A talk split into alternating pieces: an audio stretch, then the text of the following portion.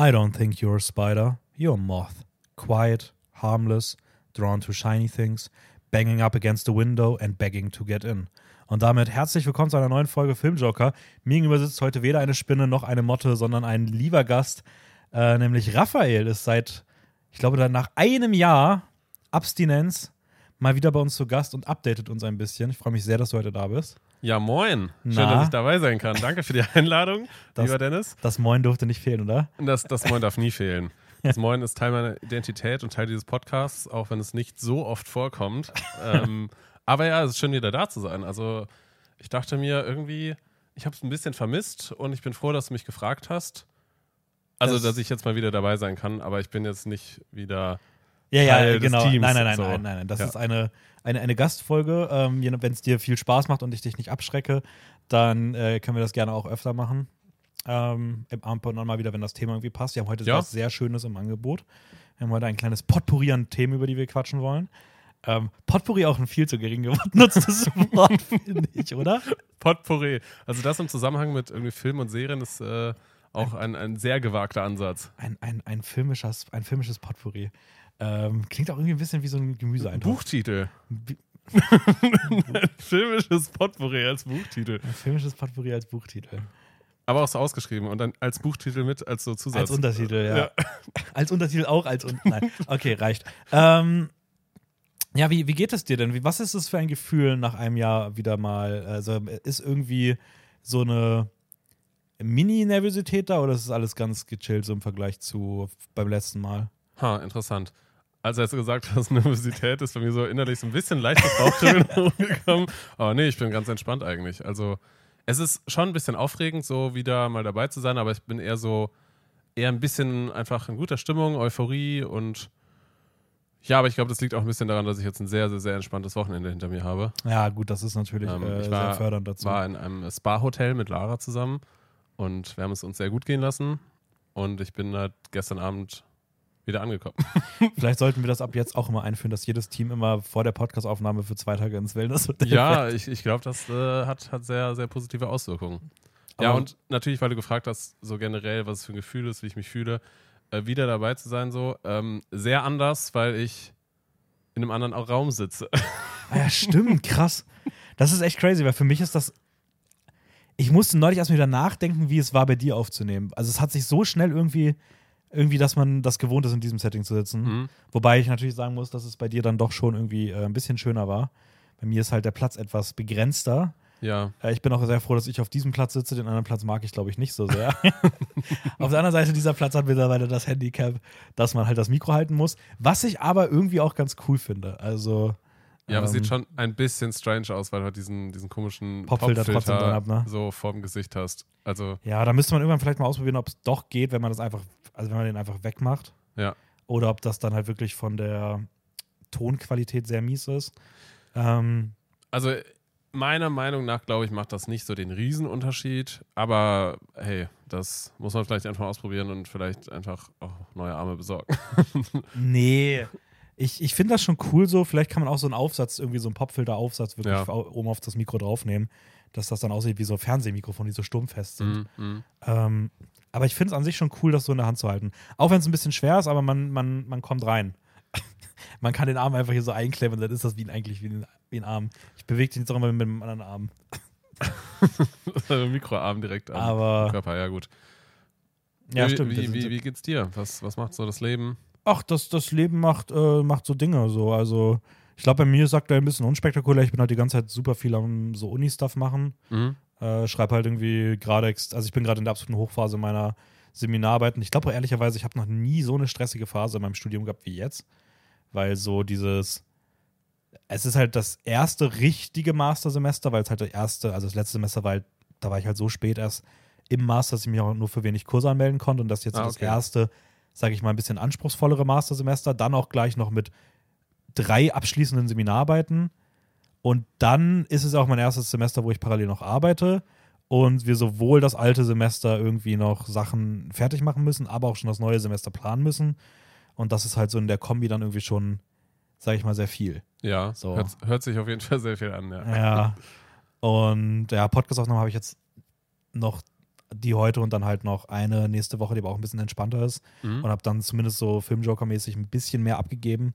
Da wird jetzt Tobit diesen Monat sehr fleißig sein, der dann gerade auf YouTube auch eigentlich alles macht. Ach krass, ja. Ich meine, ja, ich, ich kann mich erinnern, dass ihr so ein bisschen Umstrukturierung irgendwie habt. Oder Ja. du hast ein bisschen was gesagt, dass ihr ein Ja, genau, umstrukturieren das- wollt. Ich denke, ich denke mal, dazu werdet ihr auch nächste. Ach nee, gar nicht. Wow, warte mal kurz, muss ich kurz überlegen. In welcher Reihenfolge die Folgen erscheinen. Ja, die Folge ist dann schon draußen gewesen. Ähm, genau, wir nehmen nämlich ein bisschen im Vorhinein auf. Also Ja. wir nehmen jetzt auf am 6. Februar. Ich glaube, die Folge kommt so in zweieinhalb Wochen raus. Ja, Das ist vorproduziert dafür, dass ich halt weg bin in der zweiten Februarhälfte. Ich werde jetzt gerade in Deutschland chillen. Hm. Und, und ähm, genau, ihr, mittlerweile habt ihr es ja schon mitbekommen, ähm, dass wir jetzt auch ein bisschen Umstrukturierung haben. Äh, Lukas ist jetzt neu bei uns im Team und äh, der wird dann letzte Woche oder vorletzte Woche, je nachdem wann. Ich glaube, vorletzte Woche wird er sich schon vorgestellt haben und ihr werdet das alles ein bisschen gehört haben. Ähm, die werden da ein bisschen mehr erzählt haben. Da gehe ich jetzt mal nicht näher drauf ein, weil ich selber halt gar nicht weiß, was genau die alles so erzählen. Ähm, genau, und das war jetzt halt so auch ein bisschen Stress so. Aber so an sich geht es mir eigentlich, eigentlich geht es mir gut, wenn halt der Stress ein bisschen weniger wäre. Mhm. Und ja, ich freue mich aber sehr, dass das heute wirklich geklappt hat. Also Ja. ich glaube auch irgendwie, ich glaube, es ist auch so vom Thema her so irgendwie ein guter Zeitpunkt einfach gewesen. So, ich glaube, die Themen sind alle cool. Ja, also Ähm. auch sehr abwechslungsreich, finde ich. Also die, die Filme und auch Mhm. generell vielleicht Themen, über die wir reden, ja, wir haben ja nämlich jetzt eigentlich im Vorhinein so ausgemacht, dass wir so ein bisschen eher so ein, eine Talk-Folge ein, einfach, also man redet immer, aber ich meine jetzt halt ein bisschen freier reden und jetzt sich nicht so ganz in so ein Thema irgendwie festklammert. Wir haben eine uns heute, Talk-Folge. wir haben uns heute im Podcast was ganz, äh, was ganz Innovatives überlegt. Wir würden heute mal reden. Ja? nee, stimmt schon. Also äh, deswegen würde ich auch mal, ich würde einfach mal direkt einsteigen. Und mich würde natürlich interessieren, ähm, dass du mal so ein bisschen erzählst, was ist denn so, also was du erzählen magst, was bei dir so, sage ich mal, in dem letzten Jahr passiert ist für unsere lieben ZuhörerInnen, die das ja Puh. vielleicht gar nicht so auf dem Schirm haben, was bei dir eigentlich alles so abging, weil du warst ja, das vielleicht nochmal ganz kurz zur Erklärung, weil vielleicht hören noch welche zu, die noch nicht am Anfang dabei waren. Du warst ja, ähm, hast das, wir haben das ja gemeinsam gegründet, Ja. den Podcast. Ähm, also Filmjoker, den Podcast und dann auch Mhm. eigentlich auch so die ganzen anderen Sachen, die dann irgendwie entstanden sind. Und du bist dann Anfang letzten Jahres äh, nach zwei Jahren ähm, als, also aus dem Team ausgestiegen, so ein bisschen aus Zeitgründen und Ja. auch ein bisschen aus nicht Übereinstimmung der Interessen so sehr, sehr gerade mit Ja. dem neuen ganzen Aufwand, der dann irgendwie auch durch YouTube und äh, ist ja immer mehr geworden noch im Laufe der Zeit, Mhm. irgendwie dann dazu kam. Ähm, und äh, Zeitstress natürlich auch, weil halt bei dir in der Uni halt auch viel los war und Ja. privat irgendwie und Ja. sowas. Ähm, deswegen, ja, was, was gab's denn da so? Hm. Also grundsätzlich stimmt schon eigentlich alles, was du sagst. Also bei mir hat sich das einfach so ein bisschen verschoben von, von Interessen, beziehungsweise auch mein Anspruch an, ich sag mal so, das ganze Thema und Industriefilm Mhm. ist eher etwas praktischer orientiert. Ähm, das heißt, dass ich halt mehr am tatsächlichen Produzieren von Filmen interessiert bin und mich auch beruflich halt weiterbilden möchte und ähm, mein Studium sich halt auch dahingehend mehr damit beschäftigt. Also das tatsächliche Umsetzen von, von Vorproduktion, tatsächliche Produktion, Postproduktion und ähm, dahingehend habe ich mich jetzt auch ein bisschen weiterentwickelt, wenn man das so sagen kann. Kann Ähm, ich bestätigen. Genau. Danke. ich krieg's für immer diese wieder mal ein bisschen mit. Ja, ja, hey. Äh, genau, also das heißt halt, dass ich halt etwas mehr nebenbei quasi in, in dem Bereich arbeite, also am Filmset, an Werbesets unterwegs bin. Ähm, genau, und jetzt mein Studium halt auch quasi so aufs Finale zuläuft.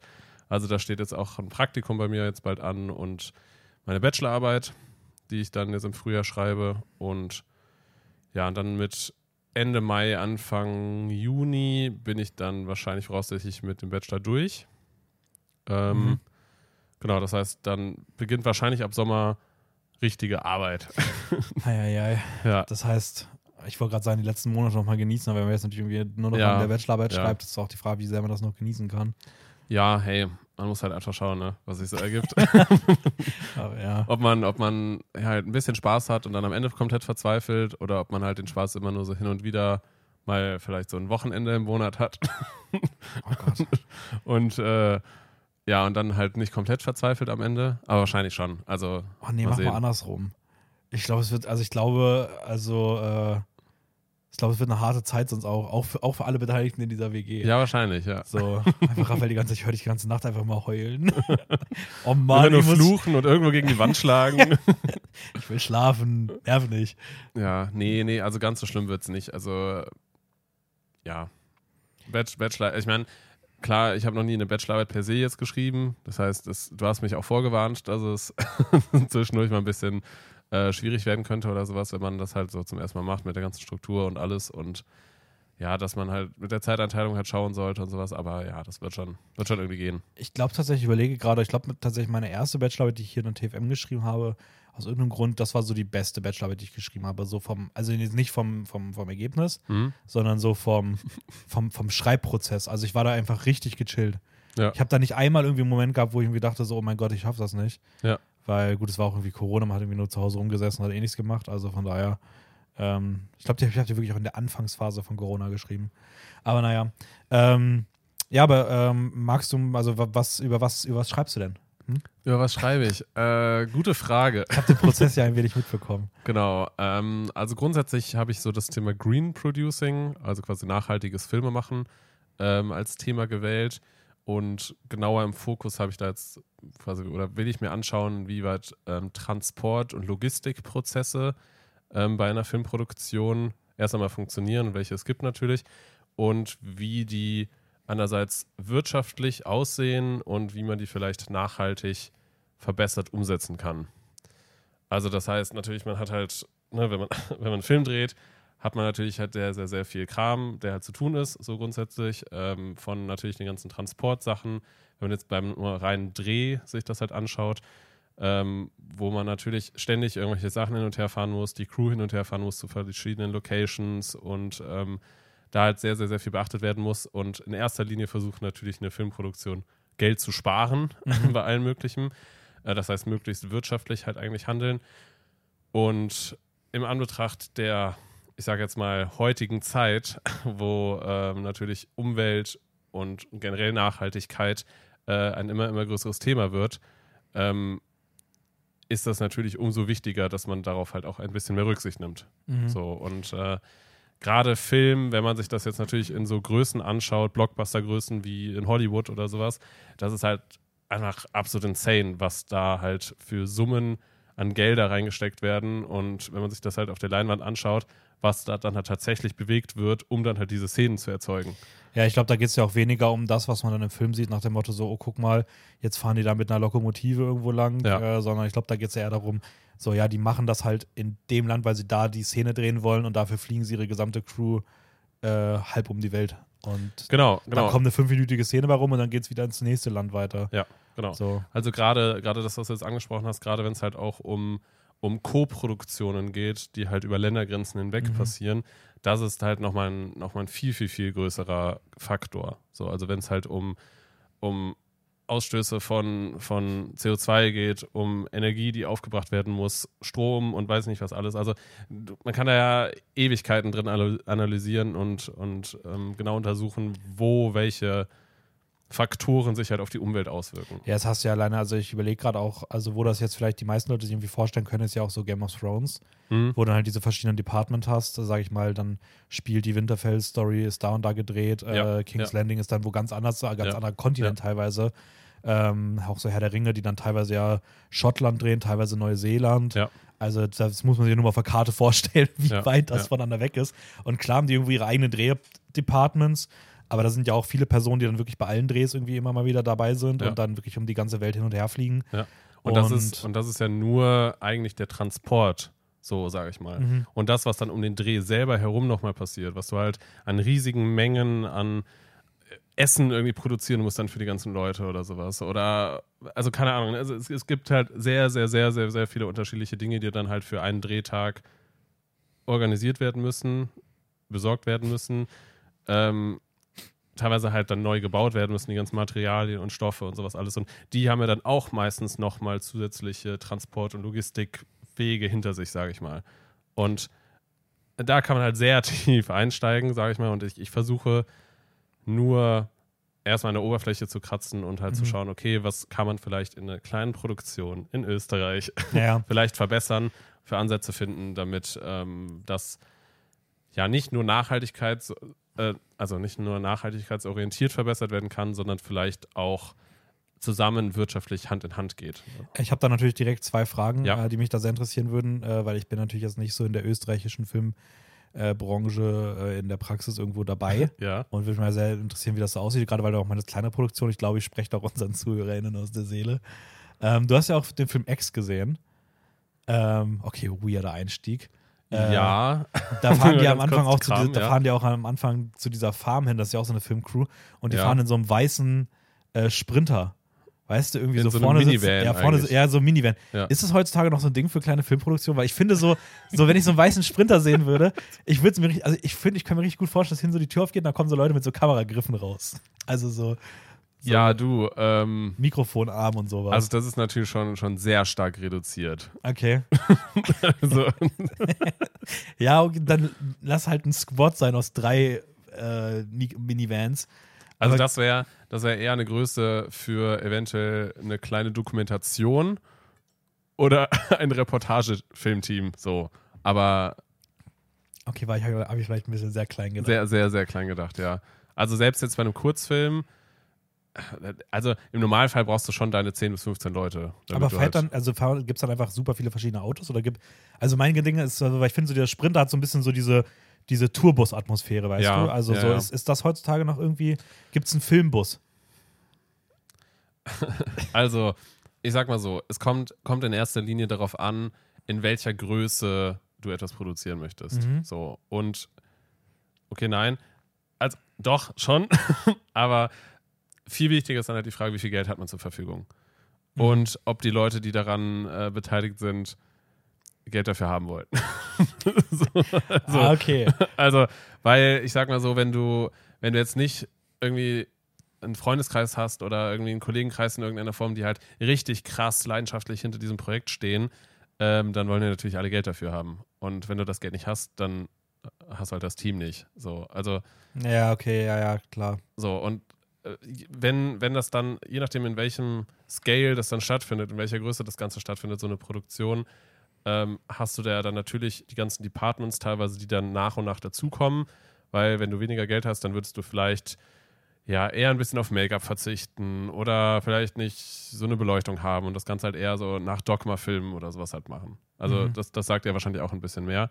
Ähm, Dogma, Mhm. so, genau. Ja. Also, wo, wo man dann halt versucht, okay, möglichst natürlich das Ganze zu kreieren und dann machst du halt kein zusätzliches Licht oder sowas in die Richtung. Und dann kannst du halt komplett auf das Department quasi scheißen. so Ja, Richtung. okay. Also, Und dann gibt es auch gute, gute Fahrzeuge. dann gibt es auch gute Fahrzeuge. Ne? Also, wenn du das Geld nicht in andere Departments reinklopfst, dann kaufst du halt dann den BMW. Ne? Ja, wissen die wenigsten, aber Dogma Film Crews sind immer mit richtig guten Autos unterwegs. Dogma Film Crews kommen immer mit dem Lambo ans Set. ähm, ja, okay, gibt's, sind so Golf-Caddies am Set von Filmen Ding? So, weil die kann, man- weil die kann man ja auch Also, gut wenn du, auf, theoretisch als wenn so, du auf dem Golfplatz spielst, äh, spielst ähm, dann schon. aber so in so in so auf so Studiogeländen oder irgendwie sowas ist nicht so wirklich. Weil ich denke mir Ich so gerade auch so mit so E- E-Golf-Caddies und Ja. sowas, wäre schon cool rum zu cruisen. Wäre wär auf jeden Fall wahnsinnig cool. Äh, witzige Side-Fun-Story. Ich bin einmal mit einem Golfcaddy an einem Werbeset durch die Gegend gefahren. Boah, schon geil. Ja, es macht, macht schon echt Bock. Aber das war tatsächlich auch an einem Golfclub. Warum sind Golfcaddies eigentlich im, also ist vielleicht eine bisschen dumme Frage, aber warum Ja. sind Golfcaddies so im natürlichen Leben nicht so ein Ding? Also warum, warum ist das nicht so wie ein Fahrrad haben? Klar, Mhm. muss irgendwo unterstellen, ist wahrscheinlich ein bisschen schwierig, aber so, dass so niemand irgendwie auf die Idee kommt, einfach mal so in Städten irgendwie mit Golfcaddies rum zu cruisen. Also es macht schon echt Bock. So, So. die waren jetzt auch nicht so schnell, kannst ja ein bisschen drosseln, ein bisschen kleiner Ja, noch machen. ja. So, die das wäre doch, funktionieren elektrisch. ja. Das wäre schon geil, wenn einfach so überall Leute mit so Golfcaddies rumcruisen, statt mit, so in Städten, weißt du, so, du musst dein Auto an der Ja. Stadtgrenze abstellen Ja, und in der ja. Innenstadt fährst du nur mit dem Golfcaddy. Ja, wäre schon nice. Also, Ich meine, du hast ja trotzdem die normalen Straßenregeln. Du kannst die Straßen deutlich kleiner machen. ja. Einfach mal die ganze Stadt umstrukturieren. Einfach mal, es ist halt, es ist super, es ist halt grün, du findest über einen Parkplatz. Also findest, ich glaube, du findest mit Golfcaddies richtig easy einen Parkplatz. Ja, das glaube ich auch. Vor allem, So. vor allem, wenn du, sagen wir mal so, wenn du die Straße auf der Breite lassen würdest, dann könntest du ja sogar die Golfcaddies in so zweiter Reihe abparken. Ja, das Einzige, was halt wäre, ist natürlich dadurch, dass die offen sind, wahrscheinlich easy zu klauen. Aber warum kann nicht einfach die Stadt einfach alle Golfcaddies stellen? Das ist einfach wie Ja. so, weißt du, Ja. dass niemandem irgendwas gehört. Wieso, Die- wieso, wieso Scooter, die eigentlich, eigentlich Ja, nur- öffentlich rumstehen, du kannst immer mieten. So. Nur, dass die halt überall stehen. Ja, na, wirklich. So. Toll. Aber mitten auf der Straße. du musst immer so Slalom fahren. Aber ich weiß nicht, finde ich irgendwie. Naja, vielleicht auch mal an jemanden, der von der Stadt hier zuhört, vielleicht einfach mal eine Idee unsererseits. Ja, vielleicht einfach, einfach mal ein Learning. So. Einfach, einfach auch mal machen. Ja. So. Kann man einfach so, Goldcaddies einführen. ja, und dann Also ich, äh, also ich würde sagen, die haben schon zwei Fans, oder? Ey, also no joke, ich will, also es ist jetzt irgendwie eine dumme Idee und ich glaube, es hat auch super viele Nachteile, die ich gerade im Kopf habe. Aber so vom ersten Gefühl würde ich sagen, ich würde es richtig feiern. Ja, schon. Ich würde so viel fahren. Ich will einfach nur fahren, weil ich kann. ja. Ja, ich finde, wahrscheinlich sollte es nicht komplett gratis sein. Schon halt irgendwie so, dass du halt irgendwie so eine Karte hast oder so eine persönliche. Boah, oh shit, die werden immer wieder geklaut wahrscheinlich. Na gut, die kannst du ja mit deinem Schlüsselbund haben. ja, stimmt. sowas. Ja. Oder wenn du die halt irgendwie da drüber ziehst oder so, dann musst du einen Code eingeben, so einen persönlichen oder Ja, so. das irgendwie, irg irgendwie sowas so. Das wäre schon cool. Ich glaube, dass es das nicht gibt, weil diese Technik wahrscheinlich relativ neu ist. Also Elektromotoren, irgendwie sowas in der Form. Und wenn du das halt wirklich in der Stadt komplett etablieren müsstest, dann müsstest du die komplett bestehenden Strukturen abreißen und neu etablieren. Ja, man muss einfach irgendwo anfangen. Ja. Man muss irgendwo anfangen so. Einfach mal, Vielleicht vielleicht, als allerersten Schritt einfach erstmal Autos in der Stadt verbieten und dann gucken wir mal, was sich dann für Ideen Ja. entwickeln. Mal schauen, was sich tut. Ne? Von irgendwelchen durchdrehenden Leuten, hey, wie soll ich jetzt jeden Tag zur Arbeit kommen? Zu Fuß sind, ah gut, mit der Bahn. Naja, die können ja trotzdem noch fahren. Ja, stimmt. Ähm, Mit der Bahn bist du halt schneller. Ich glaub, oder einfach auch Bahn nicht mehr. Dann fährst du mit dem Golfkitty so durch die U-Bahn-Tunnel. Mhm. Das ist auch cool, einfach so im Dunkeln. Ja. Naja. Ähm, naja.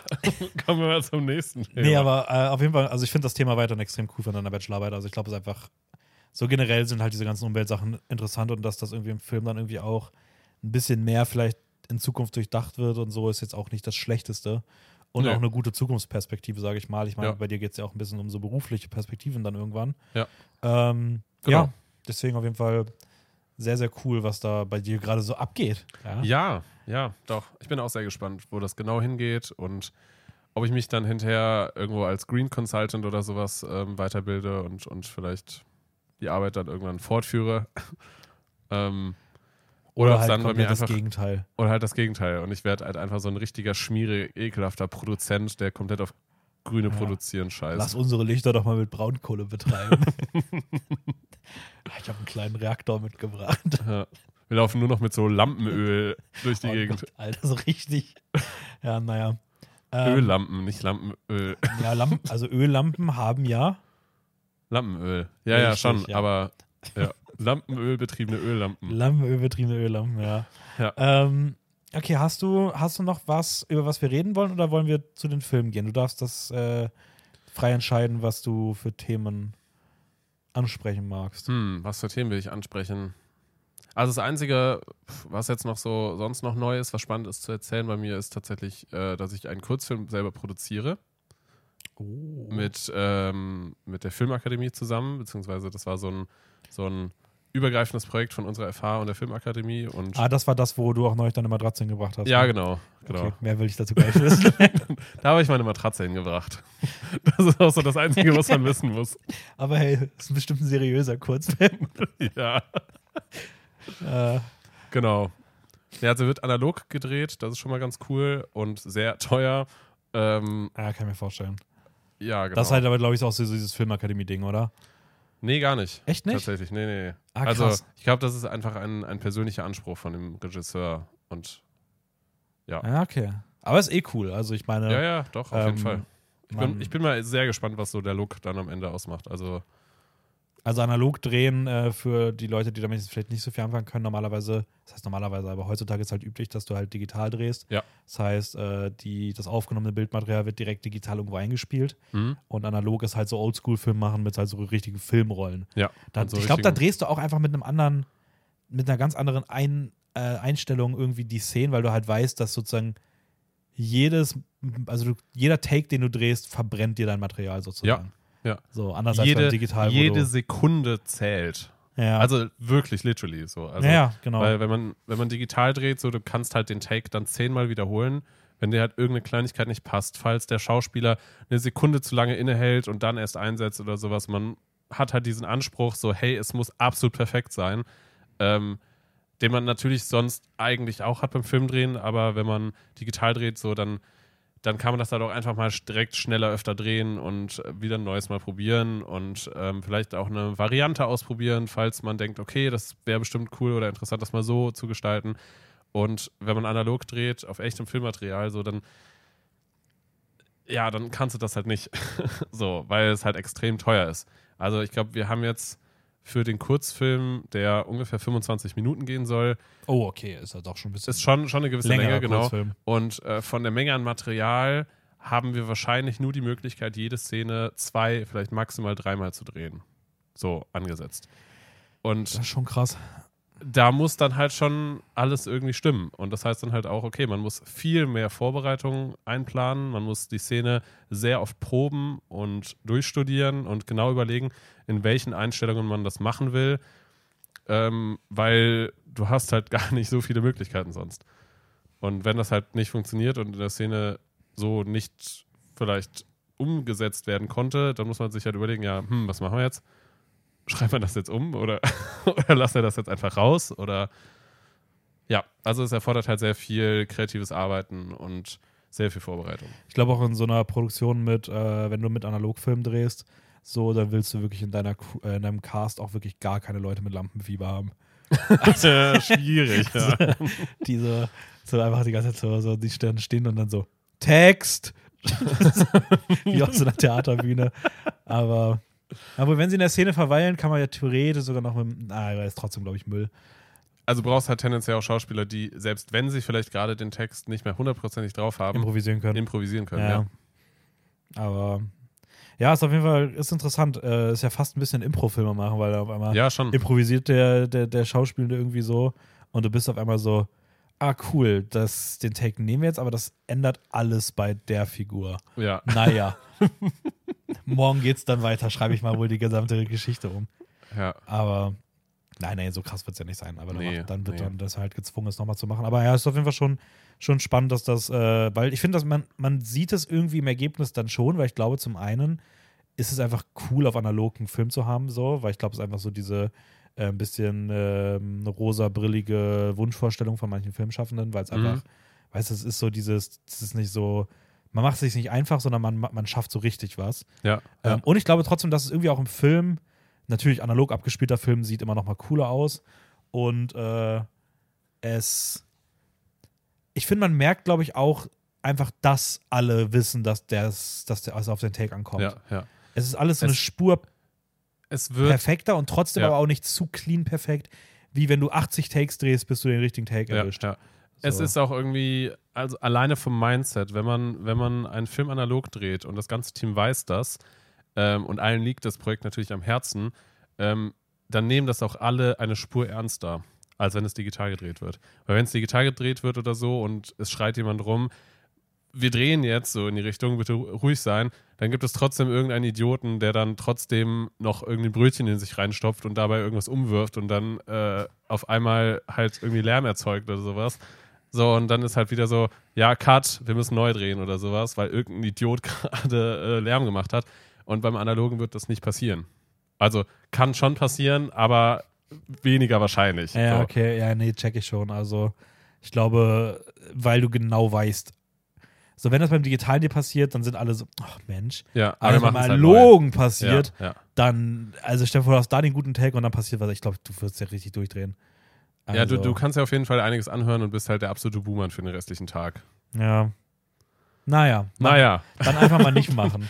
mal nicht machen und äh, ja, können wir mal reinstarten, oder? Aber auf jeden Fall eine sehr coole, coole Sache. Ich bin echt gespannt. Ich hoffe, das Ding äh, wird, wird cool funktionieren und äh, dass ihr am Ende happy seid. ja, äh, hoffe wird ich dann auch. den nächsten Eintrag auf deine, deiner IMDb-Seite geben. Ähm, und äh, wir können reinstarten. Wir haben ein paar Filme überlegt, über die wir reden wollen. Wir wollen auf jeden Fall heute, das kann ich schon mal vorwegnehmen, wir wollen am Ende der Folge auf jeden Fall dann noch ein bisschen ausführlich über, über Invincible reden. Mhm. Die erste Hälfte der Staffel 2, die jetzt gerade auf Prime draußen ist. Ähm, falls wir da allerdings spoilern würden, haben wir halt gesagt, würden wir das ans Ende packen. Vorher wollen wir ein paar Filme reden. Ich würde danach noch mal ein bisschen dein Diary durchgehen und mal gucken, was mir da so ins Auge springt. Du hast ja jetzt Ah, ja. doch sehr vieles in dem Jahr gesehen. Ähm, aber die ersten drei Filme, glaube ich, war dr- vier Filme. Ich glaube, vier Filme hatten wir, über die wir auf jeden Fall reden wollten. Ja, genau. Ähm, wir können ja mal mit dem anfangen, den wir auch wirklich gemeinsam ähm, geschaut haben. Ja. Nämlich, äh, wo wir im Kino waren, war bei Godzilla Minus One von Takashi Yamazaki. Und äh, da ich den Film auch jüngst gesehen habe, ähm, würde ich einfach mal die Handlungsverfassung übernehmen, damit ich die bei anderen Filmen später an dich abgeben kann. Perfekt. Ähm, es, dafür. es geht um, ähm, es geht natürlich um Godzilla, es geht um äh, Japan in der Nachkriegszeit und wir sehen einen Soldaten und äh, beziehungsweise Piloten, der eigentlich ein Kamikaze-Pilot ist, aber ähm, aus Selbstschutz, sage ich mal, ähm, ein, ein Defekt faked und irgendwo notlandet. Mhm. Ähm, sozusagen der, dem, dem staatlich beauftragten Suizid entgeht und äh, auf dieser Insel dann allerdings das erste Mal in Kontakt mit äh, Godzilla kommt, einer in diesem Film sehr blutrünstigen Figur, ein, ein Schrecken, der ähm, ja, dem er dann nochmal gerade so entgehen kann. Er zurückkehrt, ein, ein neues Leben irgendwie versucht anzufangen, dabei auch auf eine ähm, Mutter und ihr Kind, sage ich mal, grob gesagt, trifft, äh, die irgendwie versuchen, sich in dieser ja, Post-War-Zeit irgendwie neues Leben aufzubauen, während Japan halt komplett zerbombt und äh, zerstört wurde. Äh, und natürlich kommt es, wie es kommen muss, und äh, am, am Horizont taucht Godzilla langsam wieder auf. Und es ist dann so ein typischer Monster-Dystopie-Film. Und äh, ja, ich glaube, das fasst so die Handlung eigentlich ganz gut zusammen. Ja. Der hat ja richtige Wellen geschlagen, steht bei Letterboxd bei 4,2, extrem gut bewertet, großer Blockbuster. Ähm, wie hat er dir denn so insgesamt gefallen? Wie hat er mir genau gefallen? Ähm, ja, also ich, ich muss sagen, ich habe jetzt auch im Nachhinein so ein bisschen das Gefühl, dass er ein bisschen verschwimmt bei mir. Mhm. Also ich hatte schon Spaß auf jeden Fall beim Schauen. Ähm, ich muss auch sagen, er ist mir schon gerade von der Geschichte, von den Personen her, die quasi diese, diesen, diese Welt durchleben, ähm, ist er mir schon hängen geblieben in der Form, dass, dass, er, dass er sehr emotional war und gerade die, die Geschichte zwischen, ich sag mal so, in dieser zusammengewürfelten Familie ähm, sehr, sehr schön erzählt wurde, sehr herzergreifend erzählt wurde ähm, und es auch sehr authentisch wirkte. Mhm. Ich finde nur, dass Godzilla irgendwie nicht so einen bleibenden Eindruck bei mir hinterlassen hat. Ja, also ich finde auch mehr in so einzelnen Szenen. Also ich finde zum Beispiel in der Eröffnungsszene auf dieser Insel, Mhm. da finde ich ihn schon, da fand ich ihn schon, schon sehr krass. Ja. Ich glaube, es lag auch ein bisschen daran, dass er ein bisschen, da war er noch deutlich kleiner Mhm. und es war irgendwie auch im Dunkeln, also beide Sachen, die, glaube ich, so in Animation von sowas irgendwie sehr zugutekommen. Ja. Ähm, Ich fand, ich fand auch die, die Kameraperspektive und Szene dort viel interessanter und spannender ja, gewählt. ja, Weil das halt so unter den Beinen zwischendrin irgendwie gezeigt wurde. ja, stimmt schon. Später ist es halt wirklich so dieses typische Kaiju-Ding, dass du Ja. so aus der weiten Einstellung irgendwie so den halt die ganze Zeit so in einer wirklich totalen irgendwo siehst und Und wie halt eine Stadt Äh, zerstört wird. Und der läuft dann halt so, auch sehr aufrecht und ist halt dieses Type. Es ist halt dann schon sehr dieses klassische Godzilla-Ding Ja. von früher. Ähm, sowohl in seinen positiven Sachen, weil ich glaube, es hat schon sehr viel nostalgischen Charme. Mhm. wenn du halt genau das siehst, so, aber auf der anderen Seite aber auch in seinen negativen Aspekten, das ist halt immer noch vielleicht auch irgendwie eine Form, wie er da irgendwie inszeniert wird, die ein bisschen veraltet ist. Mhm. Weil es einfach ein bisschen, es sieht, also ich glaube, du hast es nach dem Film damals gesagt, du siehst halt so teilweise so dieses Puppenhafte. Ja, ja, ja. Ähm, Es sieht, es sieht nicht, oder ich weiß nicht, ob vielleicht der Film auch nicht den Anspruch hat, dass es lebensrealistisch dargestellt sein soll, ähm, sondern vielleicht auch bewusst so gewählt ist, dass es halt so ein bisschen stockender ist und ähm, während irgendwie Chaos und Verwüstung erzeugt wird, dass das halt eher dann der metaphorischen Bedeutung gleichgestellt werden soll und nicht ein extrem realistisches Monster, was jetzt Ja. rumwütet oder sowas gezeigt werden soll. Äh, von daher kann das natürlich auch der Anspruch sein und dann kann man darüber hinwegsehen.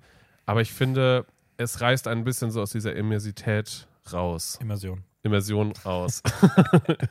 Nee, äh, ja, stimmt schon. Also, ich, ich verstehe, wie gesagt, ich glaube, wenn man so die, die Reihe mag und auch mit den ganzen Filmen groß geworden ist, dann ist das definitiv einer der, der, der wirklichen Highlights der Reihe. Mhm. Weil er sieht auch wirklich, also, es ist ein bisschen meckern auf hohem Niveau, aber er sieht schon echt gut aus. Also, ja, ja, es ist sich, an sich schon ein extrem guter, guter Film. Es ist auch nicht so, dass man sich die ganze Zeit denkt, die haben sich dann wie eine Handpuppe über die Hand gezogen und ziehen die durch eine Stadt.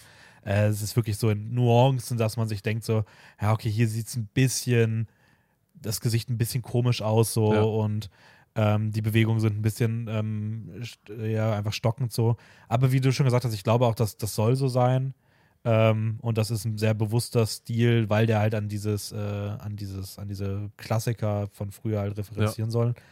Und ähm, ja, dass das Metaphorische einfach so im, im, Zentrum steht. Ich meine, ich, ich bin nicht genau in der Geschichte drin. Ich habe überlegt und überlege auch noch, ob ich dazu tatsächlich ein Video-Essay mache, der dann irgendwann jetzt so in den nächsten zwei, drei Monaten irgendwie rauskommt. Äh, ist ein bisschen das Problem, dass man dafür die ganzen Godzilla-Filme sichten müsste und Das die sind sehr nicht viele. so leicht zu bekommen. ja, es sind, es sind, ich glaube, es sind so 16, also acht japanische und acht amerikanische ungefähr. Ich wusste gar nicht, dass es so viele japanische sogar Ja, doch, gibt. doch, die waren da richtig fleißig in den frühen Jahren. Ja. Aber das war halt auch alles so, Kurz Post, Postwar-Zeit 50er, wahrscheinlich. ne? Ja, ja, ja. so ich glaube, da ist fast jedes Jahr einfach ein Film rausgekommen. Ja. Da haben die einfach ihre ganze Godzilla-Reihe durchgeprügelt. Dann kamen die Amis und haben das äh, dann irgendwie auch nochmal gemacht, so in den 60er, 70ern, ich glaube auch nochmal mit so acht Filmen. ja. Das ist jetzt alles Laienwissen, wie gesagt. Ich habe das äh, irgendwann mal auf die Schnelle mal kurz recherchiert und äh, habe dann nur gedacht, so, ja gut, aber es ist halt echt schade, dass die Filme halt nirgendwo gibt. So, das ist halt so ein bisschen das Schwierige, weil ich würde jetzt ungern für ein Video essay irgendwie 200 Euro ausgeben, indem ich mir irgendwie die Boxen kaufe. ja. ähm, aber ohne die Filme zu sehen, fühlt sich halt einfach, fühlt man sich einfach ein bisschen unwissend so. Hm. Aber ich glaube, die Geschichte dahinter ist schon interessant. Ich habe auch irgendwie einen Artikel gelesen, also ich kann es echt mal empfehlen, wer sich da für interessiert, einfach mal so ein bisschen ähm, irgendwie nach so Sachen wie äh, Godzilla, äh, Meaning und Japanese versus American oder irgendwie sowas, Ja, also einfach ja. mal so ein bisschen auf das. Weil Amerika hat das halt schon krass umgedreht so und hat halt so dieses, der ursprüngliche Godzilla ist ja so die symbolisierte amerikanische Atombombe, die halt Mhm. so Japan überholt. Ja. Und Amerika hat das halt dann so genommen und hat so gesagt, so, wait, da kommen wir sehr schlecht bei weg. Lass das mal ein bisschen anders darstellen.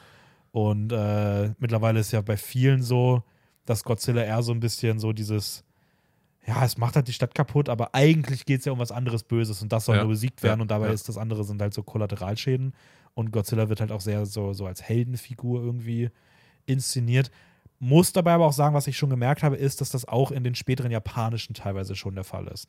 Die Frage ist jetzt, ob das auch aufgrund des Erfolgs im Westen ähm, resultiert ist, dass man sich da irgendwie den Markt anbiedern wollte, ob Amerika da sogar schon Einfluss in den japanischen Produktionen trotzdem hatte oder ob das komplett von Japan aus kam. Aber da bin ich halt leider, wie gesagt, noch nicht so tief Oder im Thema die drin. Bedeutung von Godzilla ja, verschwimmt mehr und, und ist nicht mehr so sehr mit, mit dem verknüpft, was es ursprünglich vielleicht war. Ja, Also, Ja, dass halt Godzilla mehr, mehr als Monster gesehen wird irgendwie oder ähm, etwas anderes symbolisieren soll oder als, als unbekannte Gefahr oder weiß ich nicht was oder so. Und das dann dementsprechend halt irgendwie anders geframed wird. Oder Ja. Ja, kann auch sein. Also es ist auf jeden Fall interessant, wie sich das so geändert hat. Ich glaube, da kann man wirklich einiges rausziehen. Ähm, also ich, ich bin auf jeden Fall gespannt, wie sich das entwickelt. Ich habe das Gefühl, in den letzten Jahren jetzt auch gerade mit diesem, ich weiß nicht, wie genau dieser Shin-Godzilla war, der ja ein paar Jahre vorher rauskam und jetzt auf jeden Fall mit Godzilla Minus One, ähm, speziell jetzt mit Godzilla Minus One, geht es, glaube ich, wieder mehr in die Richtung, die vielleicht so der erste Godzilla auch war und der so ein bisschen in Vergessenheit geraten ist und ich glaube auch so ein bisschen dahingehend, dass man da in Japan einfach nicht möchte, dass da irgendwie dieses dieses, äh, diese traurige Grundlage dieser Figur irgendwo oder diese Amerika-Kritik und Kriegskritik da irgendwo ähm, ja vergessen wird. Und äh, ja, es ist auf jeden Fall, es ist auf jeden Fall, ich glaube, es ist auf jeden Fall, was man sagen kann, es ist auf jeden Fall ein sehr unterhaltsamer Action-Blockbuster. Ja, doch, So. doch, auf jeden Fall. Ich finde auch gerade, dass er es schon schafft, dann am Ende trotzdem so einen heroischen Moment zu erzeugen Mhm. und ähm, man dann schon auch sehr mitfühlt. Gerade, ich finde, ich finde es halt, also, weil es jetzt auch in der Inszenierung ist, so auch noch nicht vorgekommen ist, auch wenn vielleicht die Art und Weise ein bisschen komisch wirkt. also, Mhm. wie sie dann letztendlich halt gegen Godzilla kämpfen und ja, dann als Lösung halt irgendwie sowas vorgeschlagen wird, wo, was es halt so bisher noch nicht gab, nehme ich an. Sie haben auf jeden Fall wilde Pläne. Sehr wilde Pläne und, und auch äh, wie realistisch das jetzt ist und ja, gut, keine Ahnung. Aber sie haben sich zumindest was einfallen lassen. Ja. Man denkt sich so, okay, wait, das ist interessant, weil ich kann mir gar nicht, gar nicht vorstellen, wie sie das wirklich letzten Endes überhaupt machen. Ja. Aber ja. das ist irgendwie cool. Ich glaube, meine einzige Kritik, so die ich wirklich an dem Film hätte, weil ich glaube, alles andere ist genauso, wie ich das von einem Film wie dem irgendwie erwarten würde, ähm, wäre bei mir tatsächlich so ein bisschen der Hauptdarsteller gewesen. Ich bin mit dem nicht so 100% warm geworden. Mhm. Ich hätte den jetzt auch vom Gesicht her jetzt irgendwie hier gar nicht mehr vor Augen. Also ich finde, der ist irgendwie bei mir sehr in Vergessenheit geraten.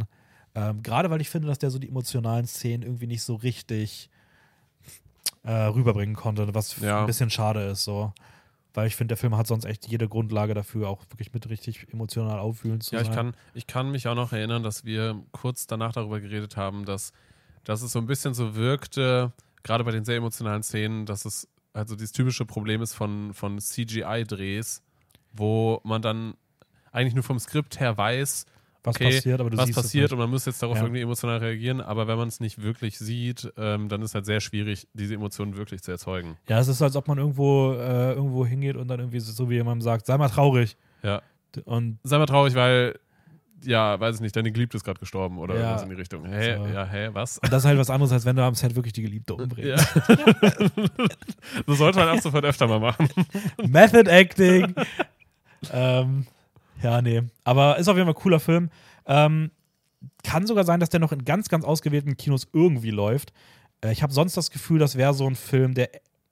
Wo könnte der landen? Ich habe fast das Gefühl, so ein Prime-Film irgendwie. Achso, ich war so, hä, wo könnte der landen? Ähm, boah, keine Ahnung. Also, Weil Netflix ist es irgendwie nicht. nee, Disney Plus auch nicht. Disney Plus definitiv nicht. Ich habe das Gefühl, es könnte so ein Prime-Ding sein. Ich hätte auch grundsätzlich fast gesagt, ich, also Apple, Apple, nee. Aber ich hoffe, dass der auf jeden Fall irgendwo rauskommt, äh, dass ihr den nachholen könnt. Vielleicht läuft der, wie gesagt, noch im Kino. Der hat eine ganz weirde Kino-Release-Strategie gehabt. Der lief so, Läuft ja so unterschiedlich. der oder? lief so super unterschiedlich und dann Ja. auch immer nur so zweimal. Und dann kam der irgendwie wieder vier Wochen später, zumindest hier bei uns in Österreich. Ähm, das heißt, falls ihr da noch irgendwie die Möglichkeit habt, dann schaut euch den an. Ähm, ein anderer Film, der auch auf Prime wirklich ist, äh, den du sogar schon zweimal gesehen hast, äh, ist Oh. Saltburn Saltburn. von Emerald Fennell. Wir haben den ähm, ja für dieses Jahr reingenommen, äh, haben glaube ich auch schon mal minimal irgendwo den angerissen, aber der ist bei uns ein bisschen zwischen den Jahren untergegangen. Und deswegen haben wir gedacht, wir greifen das heute nochmal auf. Wann ist der erschienen nochmal? Das war Der letztes ist, Jahr. glaube ich, irgendwann, zwei Tage vor Weihnachten auf Prime rausgekommen. ne? Ah, okay. Auch komisch, so als Weihnachtsfilm. Ja, das ist tatsächlich richtig seltsam. ja. Ähm, und genau, Emerald Fennell, Emerald Fennell hat ja vorher auch schon. Emerald Fennell klingt auch ein bisschen wie hier aus Harry Potter, der, äh, der Typ, der den, Der äh, den Stein der Weisen. Stein der Weisen, ja. ja. Wie heißt der nochmal? ähm, Lic Nicholas Nicholas Flamel. Flamel, ja. Alter, ja was, Flamel. was hast du gesagt? Liconas habe ich das erste Mal gesagt. Liconas Flamel. Äh, Nicholas Flamel, genau. Und Emerald Fennell. Alter, das ist irgendwie. Naja, ähm, hat einen neuen Film gemacht nach Promising Young Woman und äh, wieder mal ein bisschen für Provokationen gesorgt. Ähm, und magst du mal irgendwie im, in, in aller Grobigkeit Grobigkeit. äh, um, umreißen, in was es in der Geschichte geht? Weil ich glaube, das ist auch ein Film, zu dem man wirklich auch Ja. nicht viel so sagen darf Ich- irgendwie. Ich kann es versuchen, aber ich kann nichts versprechen. Doch, Ich, ich, habe, ich habe einen Namen parat. ich habe ich hab mir jetzt ähm, Barry Keegan heißt der Hauptdarsteller. Genau, der, der Hauptdarsteller ist Barry Keegan. Genau, Barry Keegan, aka Oliver ähm, in, in dem Film. Oliver Quick sehe ich gerade. Oliver Quick, ja. Klingt auch ein bisschen wie so ein Marvel-Held. Ja, schon. Also. So einer, der so irgendwie mit, mit Flash verwandt ist. ja. ja. Ähm, genau, also Oliver ist relativ neu an einer recht elitären Universität Mhm. ähm, in London. Oder in, in, in, der Nähe von London ist das, glaube ich. Ne? Äh, Oxford. Ist das in Oxford University? Oxford University. ah, okay, ja. genau. Also Oxford. Ähm, Oxford ist dann auch eine Stadt, oder? also ich war, ich, also ich kenne, man kennt das halt, ne, aber ich überlege gerade, wo das halt da liegt. So, also ob das äh, Ich bin mir nicht ganz sicher, wo das exakt liegt. Mitte Südenglands. Ist also gar nicht so weit, glaube ich, weg von London. Okay. Mitte Südengland übernehmen wir. Ähm, genau, also Oliver ist relativ neu an Oxford University, also deswegen etwas prestigeträchtiger und ähm, fällt dort ein bisschen ja unter den Tisch, sage ich mal, weil er eigentlich nur mit einem, ähm, wie nennt man das nochmal, dass man das finanziert bekommt? Stipendium? mit einem Stipendium, ich hatte gerade einen richtigen Herr, ähm, dass er mit einem Stipendium quasi dort aufkommt und ja, dementsprechend halt nicht so richtig in diese Gesellschaft hineinpasst, weil halt alle etwas vermögender sind und ähm, ja, dementsprechend auch etwas mehr von sich halten und er fällt auch gerade von seinem Verhalten her irgendwie eher etwas unter den Tisch und er wirkt etwas introvertiert und ähm, freundet sich dann aber bald mit einem sehr beliebten ähm, Studenten dort an, mit Felix, Mhm. der in einer sehr, sehr, sehr wohlhabenden Familie mit riesigem Anwesen ähm, lebt. Und ja, die beiden freunden sich auf jeden Fall recht schnell an und ich sag mal, im Verlauf der Handlung kommt Oliver dann irgendwann quasi auf dieses Anwesen von Felix und äh, wird ein bisschen von der Familie herzlich aufgenommen und ja, das alles nimmt dann so seinen Lauf und ähm, sehr unerwarteten Lauf, sage ich jetzt mal. Ja, sehr verschiedene Genres auf einmal drin. Genau. Ähm, genau, der Darsteller von Felix, äh, Jacob Elodie, auch in den letzten Jahren irgendwie äh, immer beliebter geworden. Der hat ja auch in, ich glaube, der hat so sein, sein, seine erste größere Rolle mit äh, The Kissing Booth gehabt und Mhm. hat das so Ah, ja. mittlerweile ein bisschen umgedreht, so seinen Ruf, den er dadurch hat, weißt du, dieser Schönling irgendwie so. Mhm. Hat dann äh, Elvis jetzt in Sophia Coppolas äh, äh, Priscilla verkörpert. Auch wirklich extrem gut schon gemacht und jetzt spielt er halt einen Saltboy mit. Hat jetzt auch schon wieder die nächsten Rollen mit der, äh, ich glaube, es ist die Rolle als Frankensteins Monster in dem Guillermo del Toro Frankenstein-Film, der dann demnächst irgendwann starten soll. Also der, der ist auf jeden Fall einer der, der ganz heißen Namen gerade in Hollywood, der da irgendwie die ganzen großen Rollen sich abfarmt. Ähm, Ich finde, er hat aber auch irgendwie so die Ausstrahlung und den Look dafür. ja, voll. Finde ich auch. Genauso. Wahrscheinlich sogar mehr, also mehr so für so diese typischen Schönlingsrollen. Ja, ja, äh, anders ja. als ein Barry Keegan, der auch, wenn es nach mir geht, wirklich mehr und mehr Rollen bekommen kann, weil der Typ ist einfach so ein. Also der, der, der kann so eine Art Mensch richtig gut spielen und das Mhm. ist genau die Art Mensch, die in Saltburn drin ist. ja. Also ich habe das Gefühl, diese Geschichte würde auch funktionieren, wenn Barry Keegan Barry Keegan spielt. Also ähm, so, so in Wirklichkeit genau so ein Typ. äh, Ja, also falls, falls man sich jetzt wundert nach meiner Beschreibung und denkt sich so, hey, du hast ja basically gar nichts dazu gesagt, zu der Handlung oder so, das ist sehr schwierig, etwas zu der Handlung zu sagen, ohne zu viel vorwegzunehmen. Ja, voll. Nee, würde ich auch sagen, also das ist so ein bisschen. Es gab ja viele Filme so die letzten Jahre, also die auch dann irgendwie so genremäßig ein bisschen in eine ähnliche Richtung gehen. Ich muss da irgendwie direkt an so Parasite denken, Mhm. weil auch da willst du eigentlich ja nicht zu viel verraten, was Ja. da wirklich die Geschichte ist. Ja.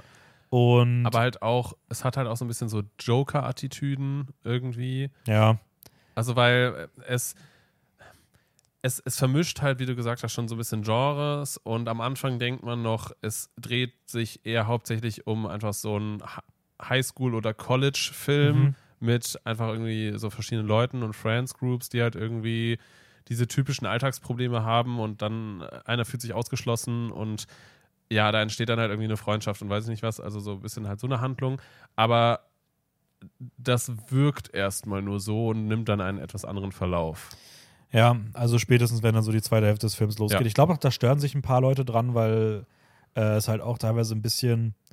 Es ist jetzt auch nicht der, der organischste Handlungsverlauf. Also ich finde, Ja. es jumpt schon sehr vom einen auf einmal ins andere. Ja. Ähm, und eckt da überall so ein bisschen an. Es ist auch sehr, sehr, sehr explizit freizügig teilweise. Ja. Ähm, aber also ich muss sagen, ich mochte das irgendwie. Also ich fand das sehr, sehr faszinierend, irgendwie, wie dieser Film irgendwie so durch seine Geschichte springt und dich einfach von einer unangenehmen Situation in die nächste wirft. Ja, er erzählt dem, also fügt dieser ganzen, dieses ganze Thema, was er aufmacht, wirkt ein bisschen on the nose oder auch jetzt nicht so richtig, dass der da groß was der Debatte hinzufügt, aber ich weiß nicht, ich finde, das muss auch nicht jeder Film. Also ich habe nicht das Gefühl, dass der Film irgendwo groß das Interesse hat, jetzt irgendwo äh, diese Reichenkritik wirklich zum Zentrum seines Films zu machen und da Ja. jetzt irgendwie das Thema groß weiterzubringen, sondern ich glaube, es ist einfach eine schwarze Komödie, die einfach irgendwie dieses Setting nimmt, um einfach äh, kaputte Figuren in, einem, in einer kaputten Welt irgendwie zu zeigen und da einfach auch so ein bisschen vor den Kopf zu stoßen und zu, zu provozieren. Und äh, ich finde trotzdem, also ich, find, ich fand das tatsächlich ziemlich cool und mochte den Film deswegen auch wahnsinnig gerne. Ja. Ähm, Ich finde, das ist ja auch das Schöne irgendwie an, am, am Filmemachen oder sowas. Also, dass wenn, wenn ein Drehbuchautor oder eine Autorin ähm, in irgendeiner Form oder Re Regie, sage ich jetzt mal, das Interesse hat, halt so einen Film zu kreieren oder zu schaffen, ähm, der vielleicht nicht so ganz in diesen geradlinigen Bahnen der, der meisten Filme halt irgendwie verläuft, dann kann man das trotzdem machen. So. Ja. Und, und wenn es trotzdem gut erzählt wird und ähm, ästhetisch unfassbar gut aussieht, dann hat man trotzdem Spaß dabei und Ja, kann voll. sich trotzdem irgendwie unterhalten fühlen und trotzdem irgendwie etwas mitnehmen und irgendwie einen Gedankenstoß mitnehmen. Und ich finde, das schafft der Film schon sehr, sehr gut. Also ich glaube, das ist auch so ein bisschen so der, der, der Drive dieser, ich sag mal, feministischen Welle, diese oder auch die feministische Filmemacherin vor allem, Mhm. ähm, wo ich jetzt Emer Emerald Fennell auf jeden Fall auch dazu zählen würde. Ich meine, da hat es letztes Jahr auch eine Greta Gerwig und auch eine Emma Seligman, wobei die wahrscheinlich noch ein bisschen weniger bekannt ist, aber die haben alle drei halt jetzt ihren letzten Film mit Barbie, äh, äh, äh, Bottoms und Saltburn gemacht, die alle irgendwie so ein bisschen in diese Kategorie fallen. Wenn man Filme danach bewerten würde, was konventionell als gutes Filmemachen angesehen würde, dann ecken die da halt schon auch an. Mhm. Aber ich finde, das machen die halt sehr bewusst, um genau zu zeigen, dass es halt nicht diese eine Form von guten Filmen Ja, gibt. ja. Und machen das trotzdem auch jetzt nicht, indem sie einfach irgendeinen Müll dahin werfen, sondern trotzdem eigentlich einen ziemlich smart aufgezogenen Film. Und ich finde, das trifft auf alle vier zu. Äh, klar, man kennt es. Alle vier. Ich zähle drei auf und es sind auf einmal vier. Auf alle drei zu. Und ähm, ob man da jetzt dann irgendwas mehr mag oder irgendwas weniger mag, sei mal dahingestellt. Aber ich finde es auf jeden Fall irgendwie eine faszinierende Entwicklung, die da irgendwie so ein bisschen äh, kommt. So. Ja, ja, sehe ich, sehe ich genauso. Also Du hast den Film ja sogar zweimal gesehen. Saltman, ja. Ist das irgendwie. Gab es beim. Also ich habe auch gesehen, du hast beim Rating ihm beim zweiten Mal einen halben Stern weniger gegeben. Lebt der von diesen Schockmomenten oder von diesen Überraschungsmomenten, die dann beim zweiten Mal weniger funktionieren? Oder wie kommt die äh, Abwertung zustande? Mm. Also ich würde nicht sagen, dass ich den Film weniger genossen habe. Also ich fand ihn, glaube ich, beim zweiten Mal schauen sogar unterhaltsamer, witziger. Ja, okay. Ähm, aber ich finde schon, dass gerade so diese sehr starken Momente, diese Schockmomente, wie du sie jetzt eigentlich auch gerade genannt hast, von denen es schon einige gibt, die auch gerade so sehr, ähm, ich sag mal, gesellschaftskritisch irgendwie so ein bisschen angesehen werden und auch moralisch verwerflich, ähm, dass die nicht mehr so einen starken Eindruck hinterlassen. Okay. Und ich glaube, dass, dass die gerade auch dafür sorgen, dass der Film halt auch einfach so einen gewissen Hype erzeugt hat oder auch so eine gewisse Diskussion. So ja, der war ja, also, der hat. war ja wirklich in aller Munde. Also, Genau. Und ich, ich habe auch von sehr vielen unterschiedlichen Freunden gehört, die zum Teil gesagt haben, hm, sie finden den Film ein bisschen overrated und verstehen nicht, warum der ganze Hype und bla und sowas alles. Und ich finde schon, ich verstehe, warum es diesen Hype, gibt, weil dieser Film halt schon irgendwie stark vom Kopf stößt und Mhm. ähm, sehr unerwartete Wendungen nimmt. Aber wenn man ihn schon mal gesehen hat, dann ist das nicht mehr so beeindruckend. Ja, ich bin mal gespannt. Also ich will ihn auf jeden Fall auch nochmal dieses Jahr ähm, irgendwie nochmal rewatchen, weil wir haben den ja auch jetzt entschieden, dass wir den sozusagen für dieses Jahr bei uns im Podcast-Team behandeln, Mhm. weil der halt so kurz vor knapp rauskam, da waren halt die ganzen Jahresrückblicke schon produziert und sowas. Ähm, deswegen war der bei uns auch nicht im Jahresrückblick drin. Aber ähm, bin mal gespannt, wie der dann beim Rewatch funktioniert, weil ein guter Film funktioniert für mich eigentlich auch, also selbst so, sag mal, so ein Shutter Island, wo man dann dem ersten Mal den Ja, Twist weiß. Ja, ja. Ich habe mittlerweile drei, vier Mal geschaut, jedes Mal finde ich, also beim Es Twist ist schon. Es macht immer noch was mit mir und. Äh, ich denke mir immer noch so, wow, das ist irgendwie schon cool so. Und äh, ja, bin echt mal gespannt. Ähm, ich würde sagen, wir, wir werfen das Thema der Folge, also wir werfen die Grundstruktur der Folge mal ein bisschen über den Haufen und nehmen jetzt nur noch einen einzigen Film rein, ähm, um danach dann über Invincible zu reden, weil ich glaube, uns äh, geht es uns einfach komplett die Zeit aus und das wäre einfach schade für Invincible. ja, Und passt. würde gerne noch über Nine Days reden. ja, habe ich mir schon gedacht. Ähm, ein Film, der bei uns vor anderthalb Jahren, glaube ich, mal im Jahresrückblick vorkam, aber auch nur bei Raul und mir, weil wir, glaube ich, die einzigen beiden waren, die den damals gesehen haben. Der ist 2020 erschienen sogar. Der ne? ist offiziell 2020 erschienen, den konnte man 2022 über das allererste Mal überhaupt irgendwo in Europa sehen. krass. Kann sein, dass der auf irgendeinem Festival lief oder sowas, aber Ja, sonst wahrscheinlich, war der ja. halt gar nicht zugänglich. Ja, Äh, von Edson Oda. Ähm, also nicht Edson Oda irgendwem anders, sondern von Edson Oda heißt er. Der hat übrigens einen sehr coolen Kurzfilm gemacht, Malaria, den kann ich sehr empfehlen. Der geht nur so äh, sechs Minuten. Okay. Und der ist, oh, ist einer, ich finde es einer der coolsten Kurzfilme, die ich gesehen habe bisher. Wo, so wo kann man den sehen? YouTube. Echt? Ja, der ist richtig, Okay. der ist richtig nice. Kann sogar sein, dass du den, ich weiß gar nicht, ob du den, nee, du hast den nicht gesehen. Nee, ich habe den nicht gesehen. Hätte gedacht, ich hätte den vielleicht mal irgendwann gezeigt. Ähm, genau, und Nine Days, äh, bei mir ist jetzt mittlerweile demnach auch schon zwei Jahre her, dass ich den gesehen habe. Ach, wow, okay. Ähm, kann mich aber trotzdem noch dran erinnern, so an die grobe Geschichte und an vieles, weil der irgendwie mir sehr im Kopf geblieben ist. Mhm. Ähm, war damals, glaube ich, mein Platz zwei oder drei in dem Jahr, als er rausgekommen Ja. ist. Und kann man jetzt auf Netflix sehen. Ist interessant, weil du hast dann noch, eigentlich arbeitest du nur aus Erinnerungen heraus und ich habe den basically noch an diesem Morgen geschaut. Ja, du hast den sozusagen über Nacht gesehen. Über Nacht gesehen. Ähm, und deswegen, ähm, ich weiß noch von der Handlung, du kannst ja gleich mal ergänzen, ich weiß noch von der Handlung, dass wir äh, es mit einem Mann zu tun haben, der ähm, vor, also der in einer, in einer Welt, die eher so dem Jenseits beziehungsweise irgendwie so einer Vorstufe des Lebens entspricht Mhm. Und der dort an Monitoren das Leben von Seelen beobachtet. Leben für, also Seelen, für die er irgendwie zuständig ist, die er ausgesucht hat, Ja. die er in die Welt entlassen hat und deren Leben er am Fernseher beobachtet. Ja. Ähm, es kommt dann zu einem Tod einer Seele und es wird sozusagen ein neuer Platz frei. und er veranstaltet dann ein Casting über neun Tage hinweg von potenziellen Seelen, die geboren werden wollen, um zu entscheiden, welche dieser Seelen es verdient hat zu leben. Ja, also quasi ein Leben auf der Welt zu übernehmen. Genau. Oder, Und äh, das ist die, die Handlung. Zumindest soweit ich weiß. ja, es klingt, klingt sehr abgespaced. Ähm, aber der Film ist deutlich ruhiger und eher hands-on philosophischer, mhm. als man das jetzt vielleicht denken würde. Guter, guter, guter, guter Ergänzung. Ja, also, weil das, die Handlung spielt eigentlich einfach nur in einem Haus statt. Also es ist halt einfach wie, wie ein Haus mitten in der Wüste, so ein Mhm. bisschen sieht es halt aus. Auf so einer, oder in so einer Steppe. Und äh, dieses Haus gehört dann halt diesem Interviewer, also Will heißt er. Ähm, und er lädt halt nach und nach immer wieder, also es sind halt wirklich, wirklich physische Personen, die dann halt quasi vorbeikommen Mhm. und mit denen er dann halt einfach Unterhaltungen führt und ähm, sich halt über bestimmte Lebenssituationen unterhält oder potenzielle ähm, ja, Situationen, in denen sich dann diese Seele wiederfinden würde und fragt sie dann, was würde diese Person oder zukünftige Person dann in dieser Situation tun. Und das schreibt er sich dann quasi auf. Also das Mhm. heißt, es wird quasi wie so, wie so ein Jobinterview, fühlt es sich halt an, aber halt eher aufs Leben bezogen. Also wie so, wie so Lebensjobinterviews. Ich habe gerade dazu gemeint, so, dass es so sehr philosophisch und, und, und holzam irgendwie, habe ich irgendwie auch so kurz gedacht, der Film wär, könnte, hätte, hätte halt wirklich auch ganz anders verlaufen können. Ja, Es hätte einfach so ein Battle Royale-Genre sein können, wo die einfach so dann kämpfen um den Ja. Platz. Aber wäre auch ein cooler Film. Aber Was, ähm, was, also weil ich habe ganz kurz, dass ich da noch kurz einhaken kann, ähm, weil ich habe den Film gestern Abend mit Lara angefangen zu schauen und Lara meinte, der Film, wenn man nicht weiß, in welchem Genre er einzuordnen ist, hat am Anfang teilweise richtige Horror-Creep-Vibes.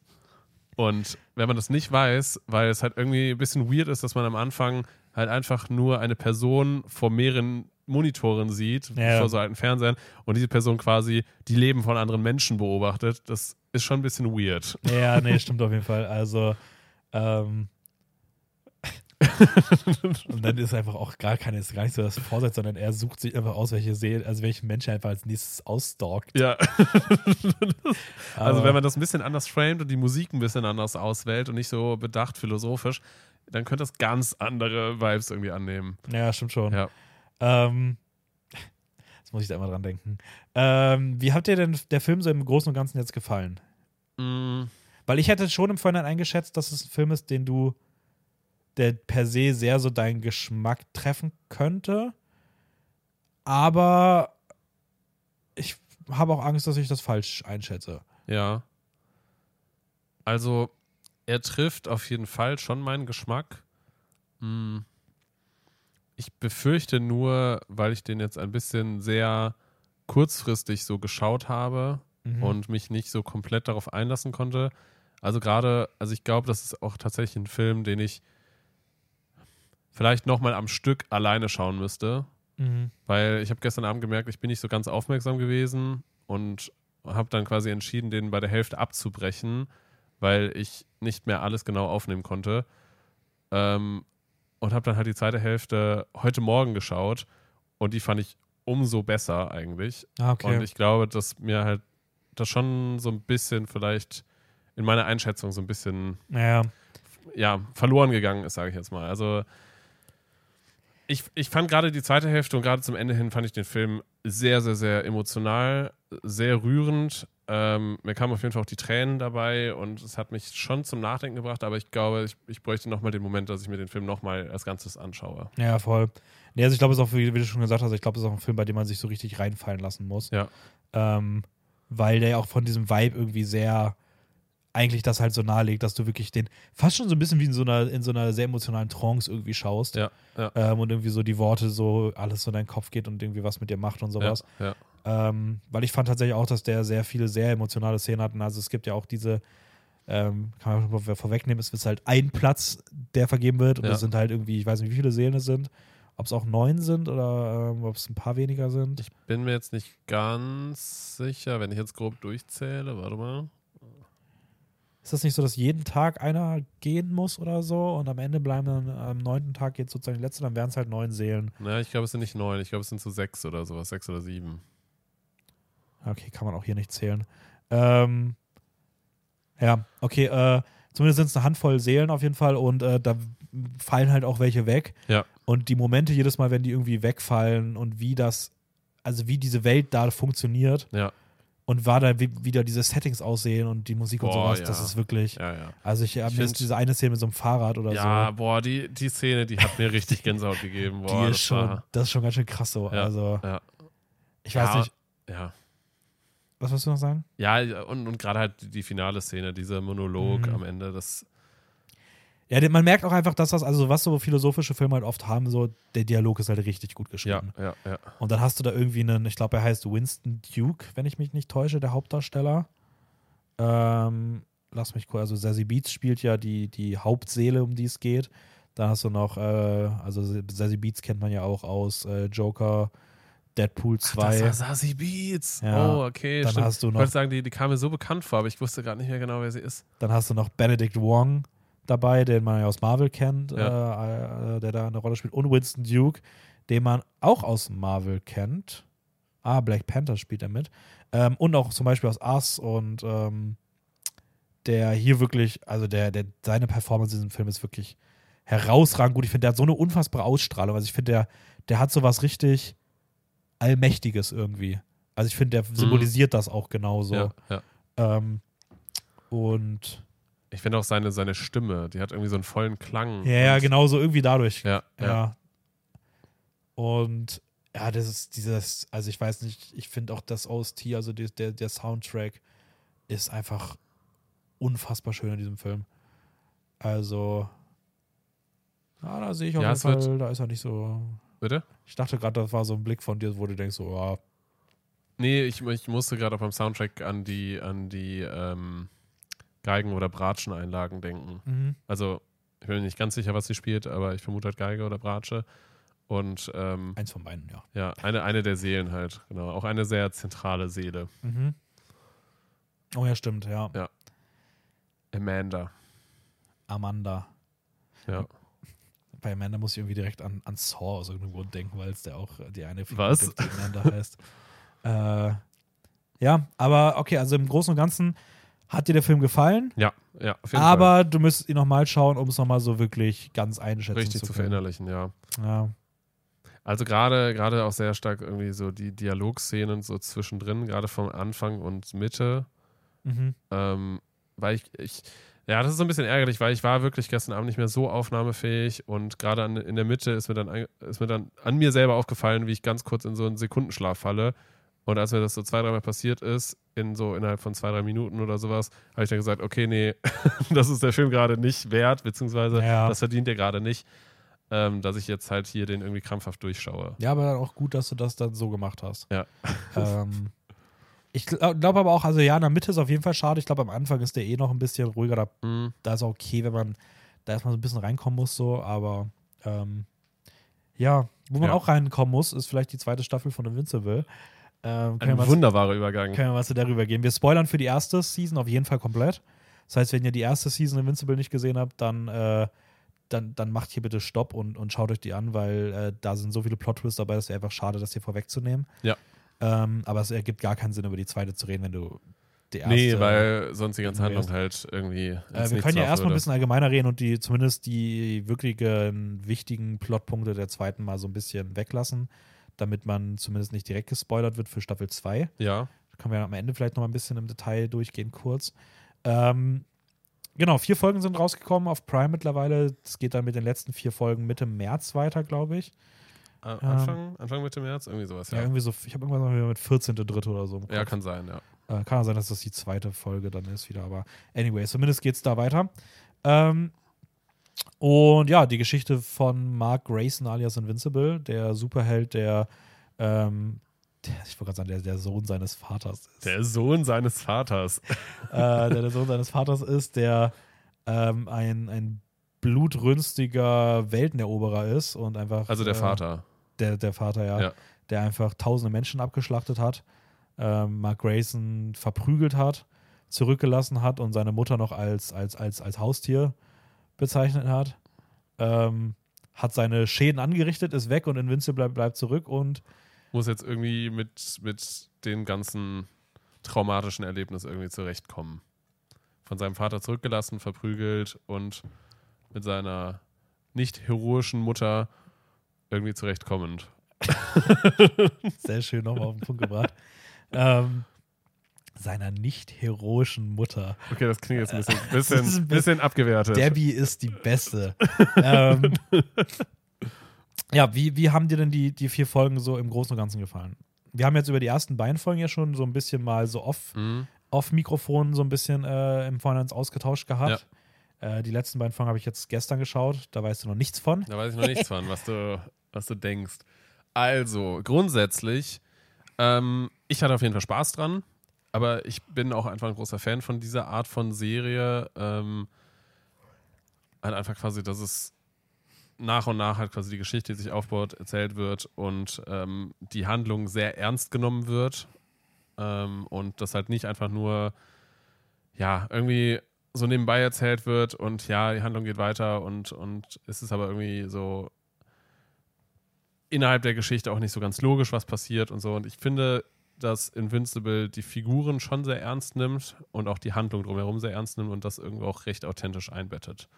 Mhm. Ähm, und dass man auch wirklich das Gefühl hat, okay, was hier passiert, das, da steht etwas auf dem Spiel. So, und ähm, dass es auch innerhalb dieser Welt, in dem Kosmos Erde, auf dem das halt eigentlich größtenteils stattfindet, darüber hinaus auch quasi es im Universum, sage ich jetzt mal, eine, eine Geschichte gibt, eine fortlaufende Geschichte und dementsprechend ähm, gerade so dieses Thema Superheld dann auch einfach eine, eine größere Bedeutung be bekommt Mhm. und ähm, mag und er sich selber halt als dann Superheld Invincible sich jetzt dessen halt auch mehr bewusst wird und halt überlegen muss, okay, was, was möchte er eigentlich? Und gerade so dieses Coming-of-Age-Thema dann eigentlich ähm, sich weiterentwickelt. Meiner Meinung nach. Mhm. So, Würde ich auch sagen. Genau, und das finde ich sehr, sehr, sehr spannend und ich finde, das ist die Schaffer von Invincible, auch wenn der Anfang der zweiten Staffel noch etwas unrund wirkt, äh, darüber hatten wir auch so ein bisschen geredet, dass da halt irgendwie sehr viele Themen aufgemacht werden und Handlungsstränge aufgemacht werden und das alles so langsam eine gewisse eher Bedeutungslosigkeit bekommt und halt das ernstere Thema jetzt beginnt. Mhm. So. Und ich finde, das machen sie trotzdem dann sehr gut. Ja, also würde ich dir grundsätzlich zustimmen. Ich habe, glaube ich, mit den ersten beiden Folgen ein bisschen mehr meine Probleme gehabt. Ähm, ich war jetzt, also die erste Folge fand ich eigentlich eine coole Folge. Also ich finde auch, dass die eigentlich sehr schön aufgreifen, so diese emotionale Verfassung und so diese, dieser Konflikt, der vielleicht auch beim, im Kopf von vielen Leuten entsteht, so dass der, Mhm. der Sohn von diesem Massenmörder irgendwie zurückbleibt. Ja. Ähm, der aber eigentlich ein Superheld ist und ja auch der Einzige war, der sich gewehrt hat. Wie wäre es gewesen ohne ihn und sowas. Erzeugt irgendwie eine sehr spannende Situation und dann irgendwie auch die Psyche von Mark irgendwie so. Da sind schon coole Sachen bei. Ich finde auch generell, dass irgendwie die zweite Staffel am Anfang eigentlich ein paar spannende Sachen so aufmacht. Ich bin halt nicht der größte Fan davon gewesen, wie halt so das in der ersten Folge so ein bisschen das Thema äh, halt so, äh, wie heißt das? Ja, wie heißt, wie heißt es dann? Mul- Multiversen? Multiversen, ja. äh, aufgemacht wird, ist halt auch die Frage, wie groß das wirklich letzten Endes eine Rolle in diesem ganzen Universum dann spielt. Ja. Ob das wirklich, sag ich mal, irgendwann mal zentral wird oder ob es eher so eine, so eine typische Side-Villain-Geschichte bleibt, die immer Mhm. wieder mal irgendwo reinkommt. Weil es ist halt im, im Superhelden-Genre ein bisschen ausgelutscht, dieses ganze Multiversum-Thema. Und ich finde, es nimmt halt der Welt irgendwie so genau diese Stärke, was du meintest mit diesen Konsequenzen und es geht um was. Ja. Und zwar nicht im Sinne davon, dass die da irgendwas groß schon mitmachen, sondern einfach nur, dass es sowas in dieser Welt gibt. Ja. Ist halt potenziell irgendwas, was halt Ja. theoretisch Konsequenzen abmildern kann. Ja, die einfach. reine Existenz und Etablierung von Multiversen nimmt der Geschichte viel mehr Bedeutung. Ja, das Und also ja, finde ich nämlich auch. genau, und gerade diese, diese, diese Konsequenzen, die, die dann entstehen, die sind dann zwar für diese Welt dort relevant, aber wenn es ein Multiversum gibt, dann st- stellt man sich ja als Zuschauer irgendwie die Frage, ja, okay, aber was, äh, hä, dann ist das doch egal, was jetzt gerade passiert. Ja. Also theoretisch kann man ja dann einfach die Handlung in ein anderes Multiversum wechseln und da dann irgendwie weitererzählen oder Ja, also, so. zum, also auf der einen Seite kannst du einfach auch natürlich eine Figur aus einem anderen Multiversum holen und die wieder ins jetzige Welt, in die jetzige Ja. Welt bringen und dann ist einfach so, ja gut, dann ist sie jetzt halt wieder da, obwohl sie eigentlich mal, man hatte, man hatte mal eine, eine emotionale Todesszene und zack ist sie auf einmal wieder da. Weil man Ja, kann sie einfach woanders herholen. Ja, und ja. das, was du gerade meintest, äh, das zweite Ding so, so, ja gut, aber warum ist denn diese eine Welt jetzt so besonders? Also dann, dann ist es ja. halt, dann geht die halt irgendwie zugrunde, aber dann gibt es ja noch Milliarden andere Welten, so, wo die Geschichte halt anders verläuft und wo, also, ja, kann, es ist, ich, ich hätte das nicht in, in der Invincible-Welt, glaube ich, gebraucht. Muss aber sagen, dass sie mir generell so in dieser Staffel ein bisschen gezeigt haben, dass ein paar Sachen, die mich gestört haben, dann doch irgendwie ganz cool wurden hinten raus. Das heißt, ich hoffe, dass sie da vielleicht auch was mit was Kreatives Mhm. irgendwie auf lange Sicht mit anfangen können, wenn das nochmal eine größere Rolle einnimmt. Die zweite Folge hat mir dann nicht so gefallen. Also ich glaube, das ist so mein Lowlight der Serie bisher gewesen, weil das war die mit diesem äh, Fischding und sowas. Ja, ja, äh, das ja. ist einfach, da war einfach, es waren so sechs Handlungsstränge, alles parallel irgendwie. Ähm, ich fand es gar nicht so schlimm, dass es so viele Handlungsstränge sind, aber ich finde, sie haben einfach so ganz weirde, ich fand das Editing in der Folge ganz komisch. Ja. Dann gibt es irgendwie, da gab es so viele Szenen, die einfach irgendwie deplatziert wirkten oder auch einfach unabgeschlossen wirkten, weil dann Mhm. einfach irgendwie der Climax gefehlt hat und auf einmal warst du so, hä, warum, warum ist er jetzt wieder da? Eigentlich war das gerade der letzte Ja, Stand. Und Ich finde, die, die zweite Sinn. Folge, zweite Folge erinnert einen so ein bisschen an so eine bisschen, bisschen an so eine Rick and Morty-Folge, finde ich. Also so, dass halt einfach ständig irgendein Shit passiert und ähm, es so, hä, du fragst dich so, ah, okay, dann musst du das jetzt einfach so hinnehmen und dann passiert irgendwie das nächste und ja, es ist einfach halt ein Superheld, der sich halt so ein bisschen durch verschiedene Situationen schlägt und es ist eigentlich fast egal, was passiert. Ja. So wirkt es. Ja, es kann, kann schon gut sein. Ich bin ja auch nicht so der größte Rick and Morty-Fan, also vielleicht ist das auch der Grund, warum mich das dann nochmal so persönlich ein bisschen mehr gestört hat. Ja. Ähm, Aber beziehungsweise eigentlich, es ist halt schwierig, das direkt mit Rick and Morty zu vergleichen, weil Rick and Morty an sich ist ja eigentlich nur für den Moment in, in einer, innerhalb einer Folge zuständig. Das heißt, die Dinge, die dort in einer Folge passieren, die sind eigentlich komplett irrelevant, weil es eigentlich nur um den momentanen Entertainment Value geht. Und sowas ist eigentlich deplatziert in einer Folge oder in einer, in einer Serie wie Invincible, weil es dort halt eigentlich ja um die Charaktere geht. Und eigentlich sollen, oder der einzige Grund, warum in der zweiten Folge Dinge passieren, sind eigentlich nur, um den Charakter Invincible oder Mark Grayson weiterzuentwickeln. So, aber das hat die Serie eigentlich in den Folgen davor und auch, finde ich, in den Folgen danach ähm, besser hinbekommen, weil dann halt die, die, die einzelnen Szenen nicht nur einfach nur den, den Purpose haben, dass sie halt die Person oder den Charakter weiterentwickeln, mhm. sondern halt auch in sich die Geschichte weitererzählen. Ja, nee, das würde, würde ich auf jeden Fall auch sagen, ja.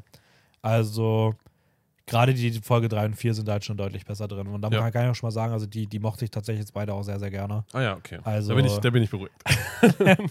Ich fand, ich fand es jetzt nicht, ich fand jetzt keine, der, also auch die, die, die vierte, das Mid-Season-Finale sozusagen, Mhm. fand ich jetzt keine 10 von 10 Folge, fand es jetzt kein Meisterwerk ja, ja, oder so. Ähm, da fand ich schon, gab es in der ersten Staffel deutlich bessere Folgen noch. Ja. Aber sie war trotzdem sehr, sehr cool. Also ich finde, es ist dann jetzt eher so in Folge 3 und 4 für mich eher so Passagen gewesen, wo man wirklich dieses, also wo man wirklich merkt, dass sie einfach richtig, richtig gut sind immer noch. Mhm. Also ich fand zum Beispiel auch in der dritten Folge die, die Ellen-Geschichte fand ich äh, sehr ein bisschen schnell erzählt und auch ein bisschen random, dass das so kam. Und ich mochte auch, da gab es so einen sehr prominenten Einsatz von einer weirden Erzählersstimme, die, die habe ich gar nicht gefühlt. Also, ähm, Ja, ich finde, es ist so, da wird so auf so ein Comedy-Element irgendwie dann aufgebaut und das ist so ein bisschen so, okay, warum, hä? ich war total ein verwirrt. Ich habe die ganze Zeit überlegt, ob das in der ersten Staffel mal vorkam, dass Ja. eine Erzählerstimme redet. Und war einfach so, hä, ist das gerade so, ist das ein Ding in Invincible? Nee, eigentlich Das ist nicht. ja richtig das ist weird. jetzt ganz neu. Und warum macht er das? Also ist das nicht er, aber warum sieht er denn all diese Sachen? Also warum, Ja. ich habe auch überhaupt nicht gecheckt, warum der so Erzähler irgendwie so Sachen weiß, wo ich das Gefühl hatte, selbst die Figur wüsste das gerade eigentlich nicht. Und das war irgendwie, ich weiß, das fand ich teilweise, ich fand die Erzähl, also die Wahl dieser Erzählstimme ganz, ganz random. Muss ja sagen, ich fand die Geschichte an sich dann schon cool und gerade auch, wie das dann so kulminiert und so. Ähm, vielleicht ein bisschen on the nose teilweise, aber trotzdem irgendwie äh, ein sehr starker Moment, wie ich finde. Welcher Moment jetzt? Ja, den, Nein, aber du hast gerade, sorry, ich war dann vielleicht nicht ganz den aufmerksam. finalen Moment Ah, der, den finalen der, der, Moment, der okay. Ellen-Geschichte. ja, okay, Bevor okay, es dann okay. wieder Ja, ja. Weil das, das, das kommen ja dann die Credits irgendwie auch nach 20 Minuten oder sowas. Und dann kommt ja nach den Credits noch 25 Minuten dann irgendwie Post-Credits ziehen, wo es dann wieder äh, auf, die, auf die Erde zurückschneidet. Ah, ja, ja. Ähm, ja, ja, ja. Eine wilde Erzählstruktur, aber ich fand die, die Ellen-Geschichte dann irgendwie schon irgendwie äh, sehr, sehr, sehr stark hinten raus so. Ja.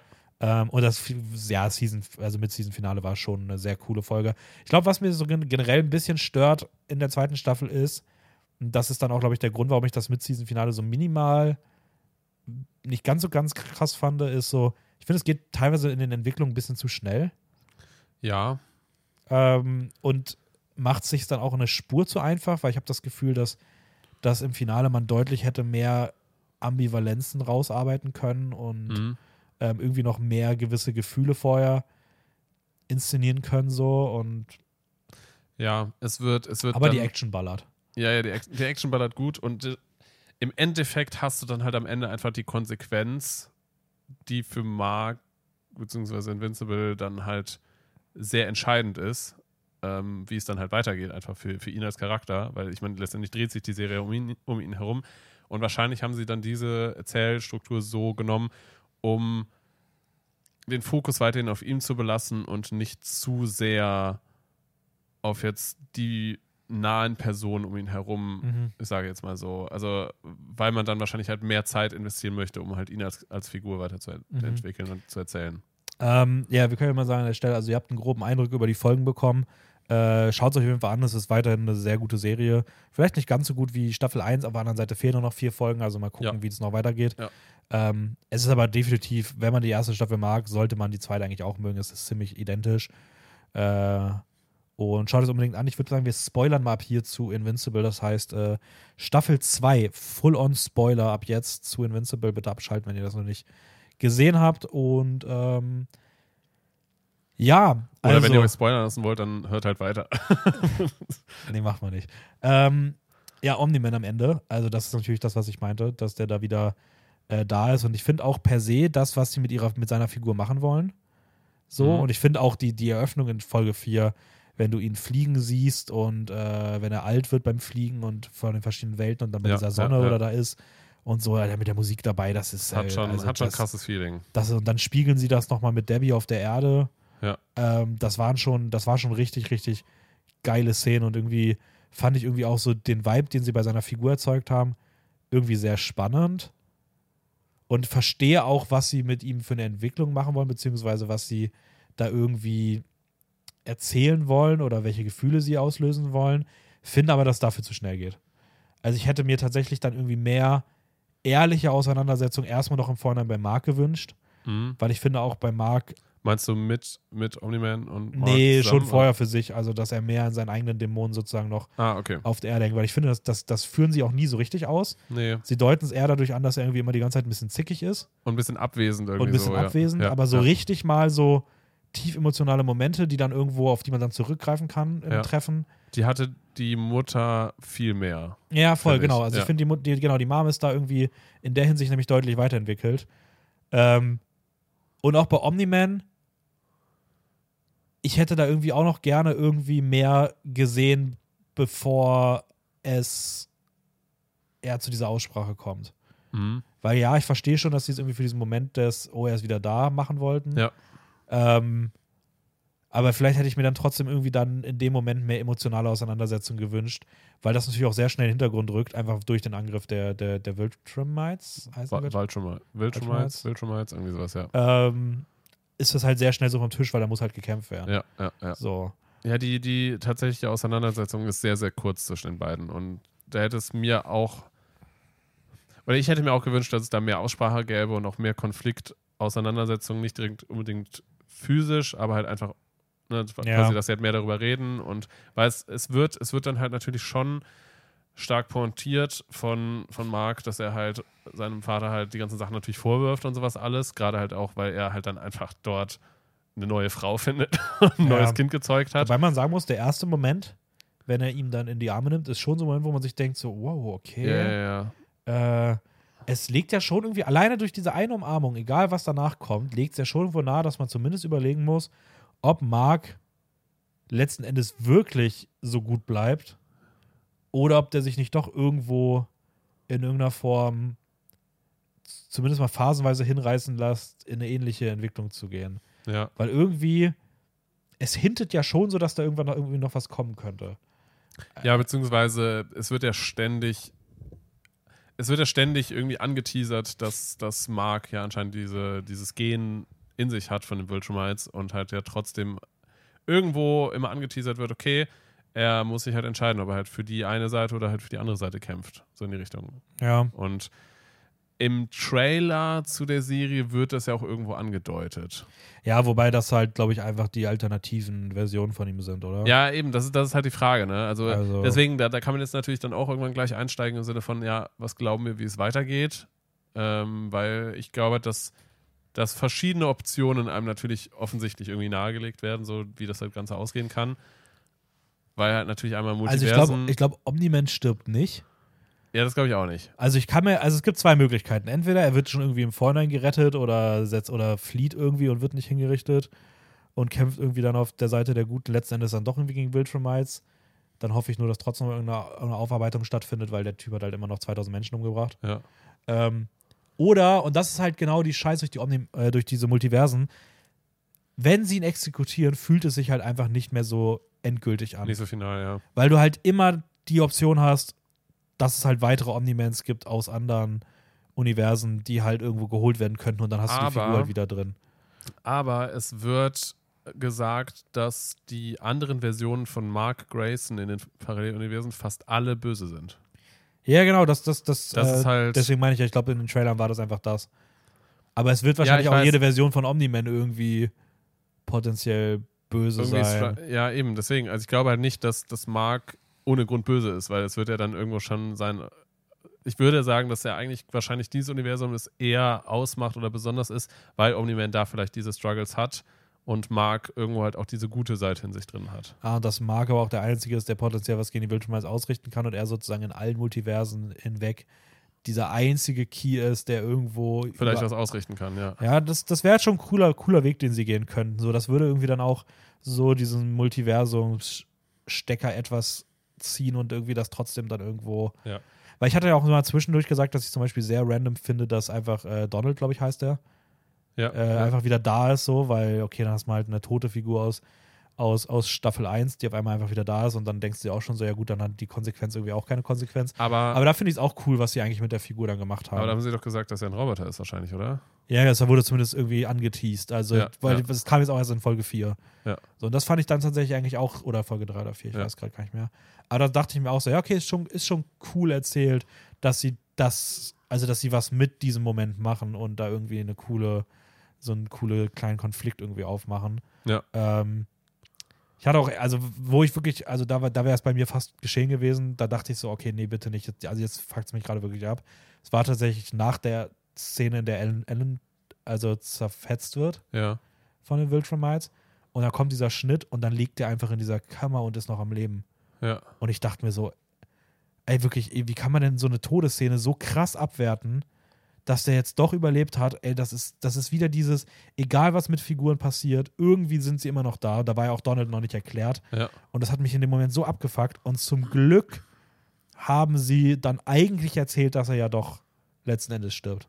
Ja. Weil dann der Traitor, der, der meiner Meinung nach sehr offensichtlich der Traitor war.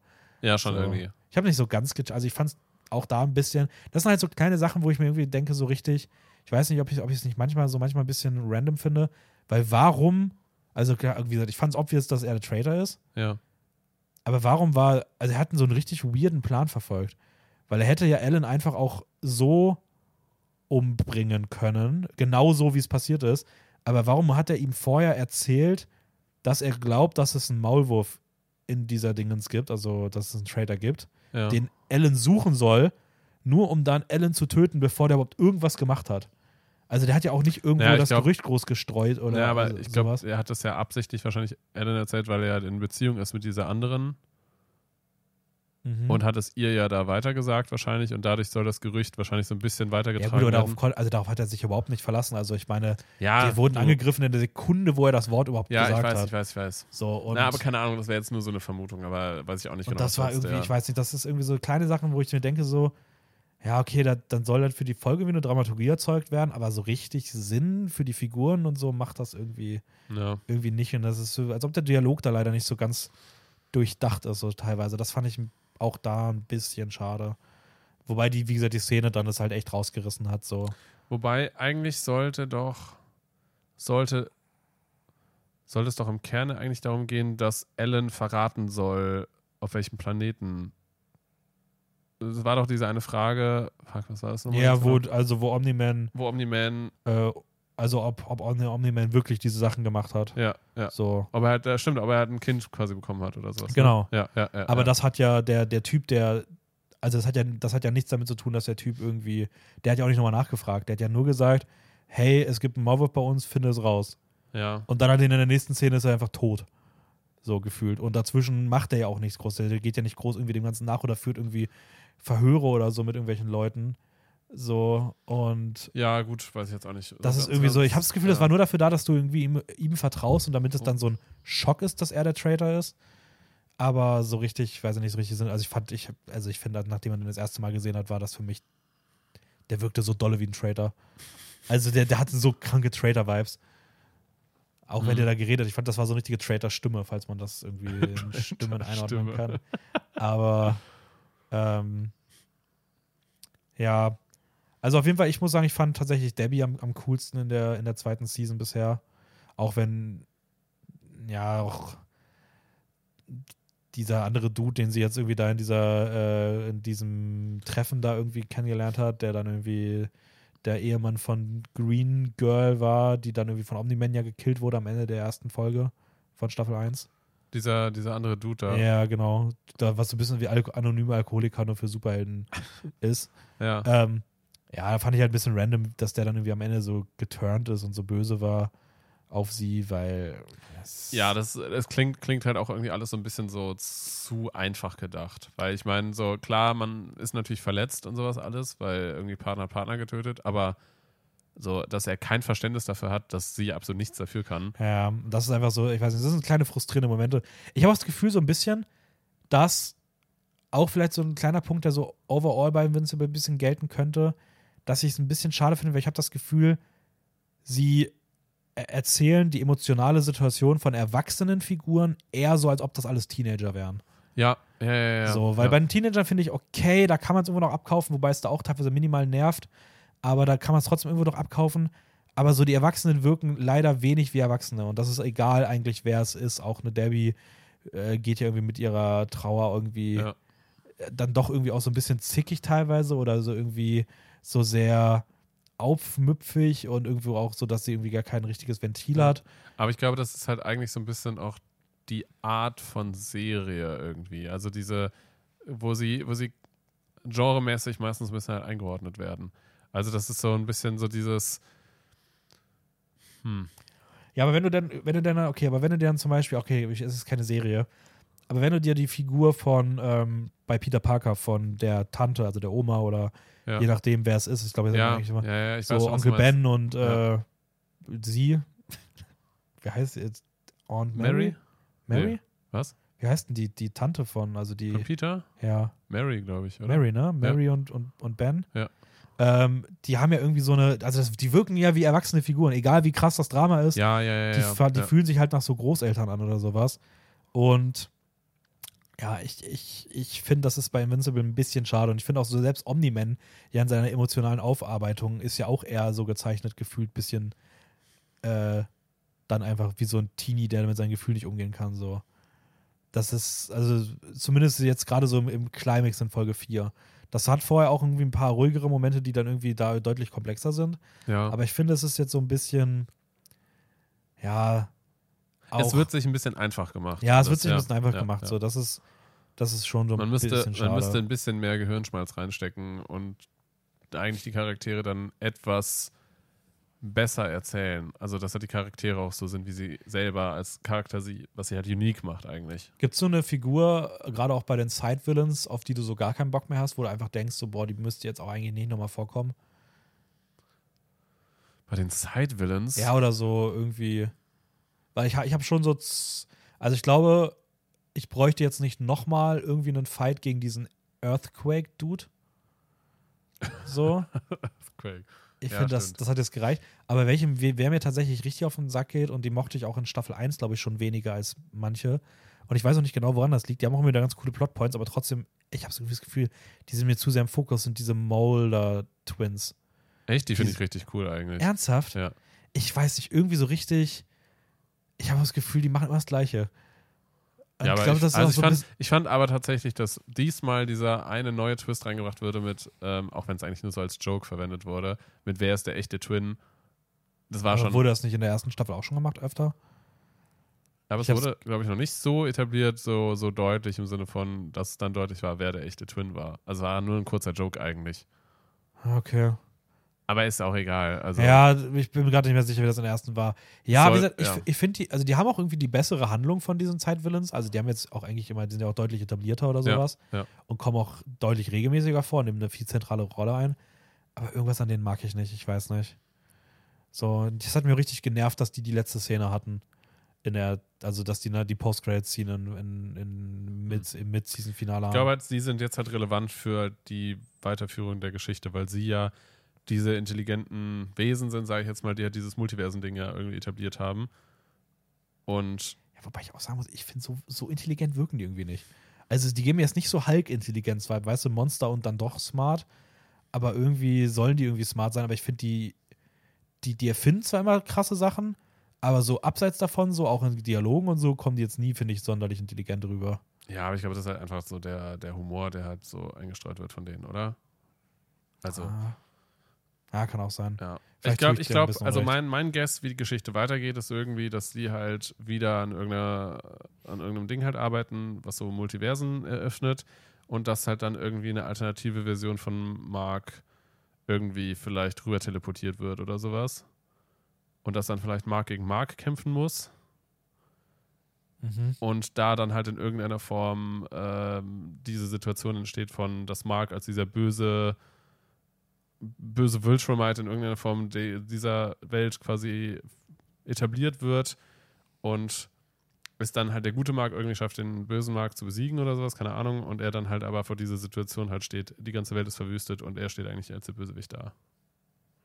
Hm, okay. und ist dann halt irgendwie vor diesem Problem von irgendwie hat es dann seine böse Version vielleicht geschafft, so diesen Wunsch von den Wildschirmites so zu erfüllen, so, dass er halt diese Welt gefügig machen sollte, aber er ist dann halt selber als der eigentlich Böse irgendwie dargestellt und steht dann genau in dieser Mitte des Konfliktes. Ja, wäre wär auf jeden Fall interessant. Also, wenn sie das, ist auch wieder das Ding, wenn sie das halt gut umsetzen, könnte es richtig cool werden.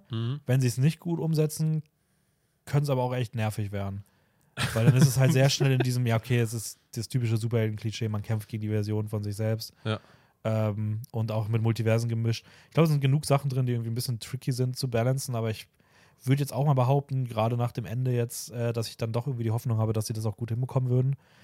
Ich bin echt mal gespannt, wie das mit den ganzen Viltrumites sich letzten Endes einpendeln Ja, wird, weil ja. ich kann die echt noch gar nicht einsortieren, so, weil die wirken so unfassbar übermächtig. Ja. Gerade wenn das ja auch, waren ja auch immer so, Das- so, so zwei oder so drei, drei, wenn die da wirklich mit so einer ganzen Und die haben ja nur Flotte gegen sich, ankommen. und die haben ja nur gegen sich selber quasi gekämpft. Ja, und wenn die da mit so einer ganzen Flotte ankommen, der kann ja auch einen Mark eigentlich null ausrichten, haben wir jetzt auch schon gesehen.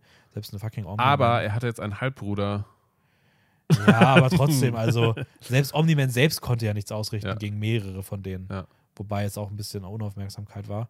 Aber ja, keine Ahnung, es wird auf jeden Fall, wird, wird auf jeden Fall interessant zu sehen sein. Ich habe auf jeden Fall schon gelesen, dass Leute, die die Comics gelesen haben, auf jeden Fall meinten, dass die Viltrumites ähm, herausragende Villains sind. Deswegen ich bin da, Okay. ich bin da sehr gehypt drauf und hoffe, dass das auch wirklich dann abliefern wird. Ja. Ähm, ja, eigentlich war's das. Eigentlich ist vorbei. Ich glaube, ich habe ich hab nichts mehr zu sagen. Wir werden dann ja in, in, in einem Monat ungefähr sehen, wie es zu Ende geht. Ähm, letzte Stelle hier nochmal der Verweis natürlich auf Instagram für alle Leute, die jetzt auch äh, für Invincible Season 2 gespoilert wurden. Alle anderen haben es sozusagen verpasst. Ähm, Filmjoker-Wien bei Instagram vorbeichecken. Da müsstet ihr mittlerweile auch, was gibt's denn da so gerade? Ah, weiß ich gar nicht, was da. Vielleicht eine oder andere Kritik ist bestimmt. Einfach mal draußen. vorbeischauen. Und ähm, dann noch äh, bei YouTube Filmjoker, da ist mittlerweile, glaube ich, vor kurzem eine Videokritik rausgekommen.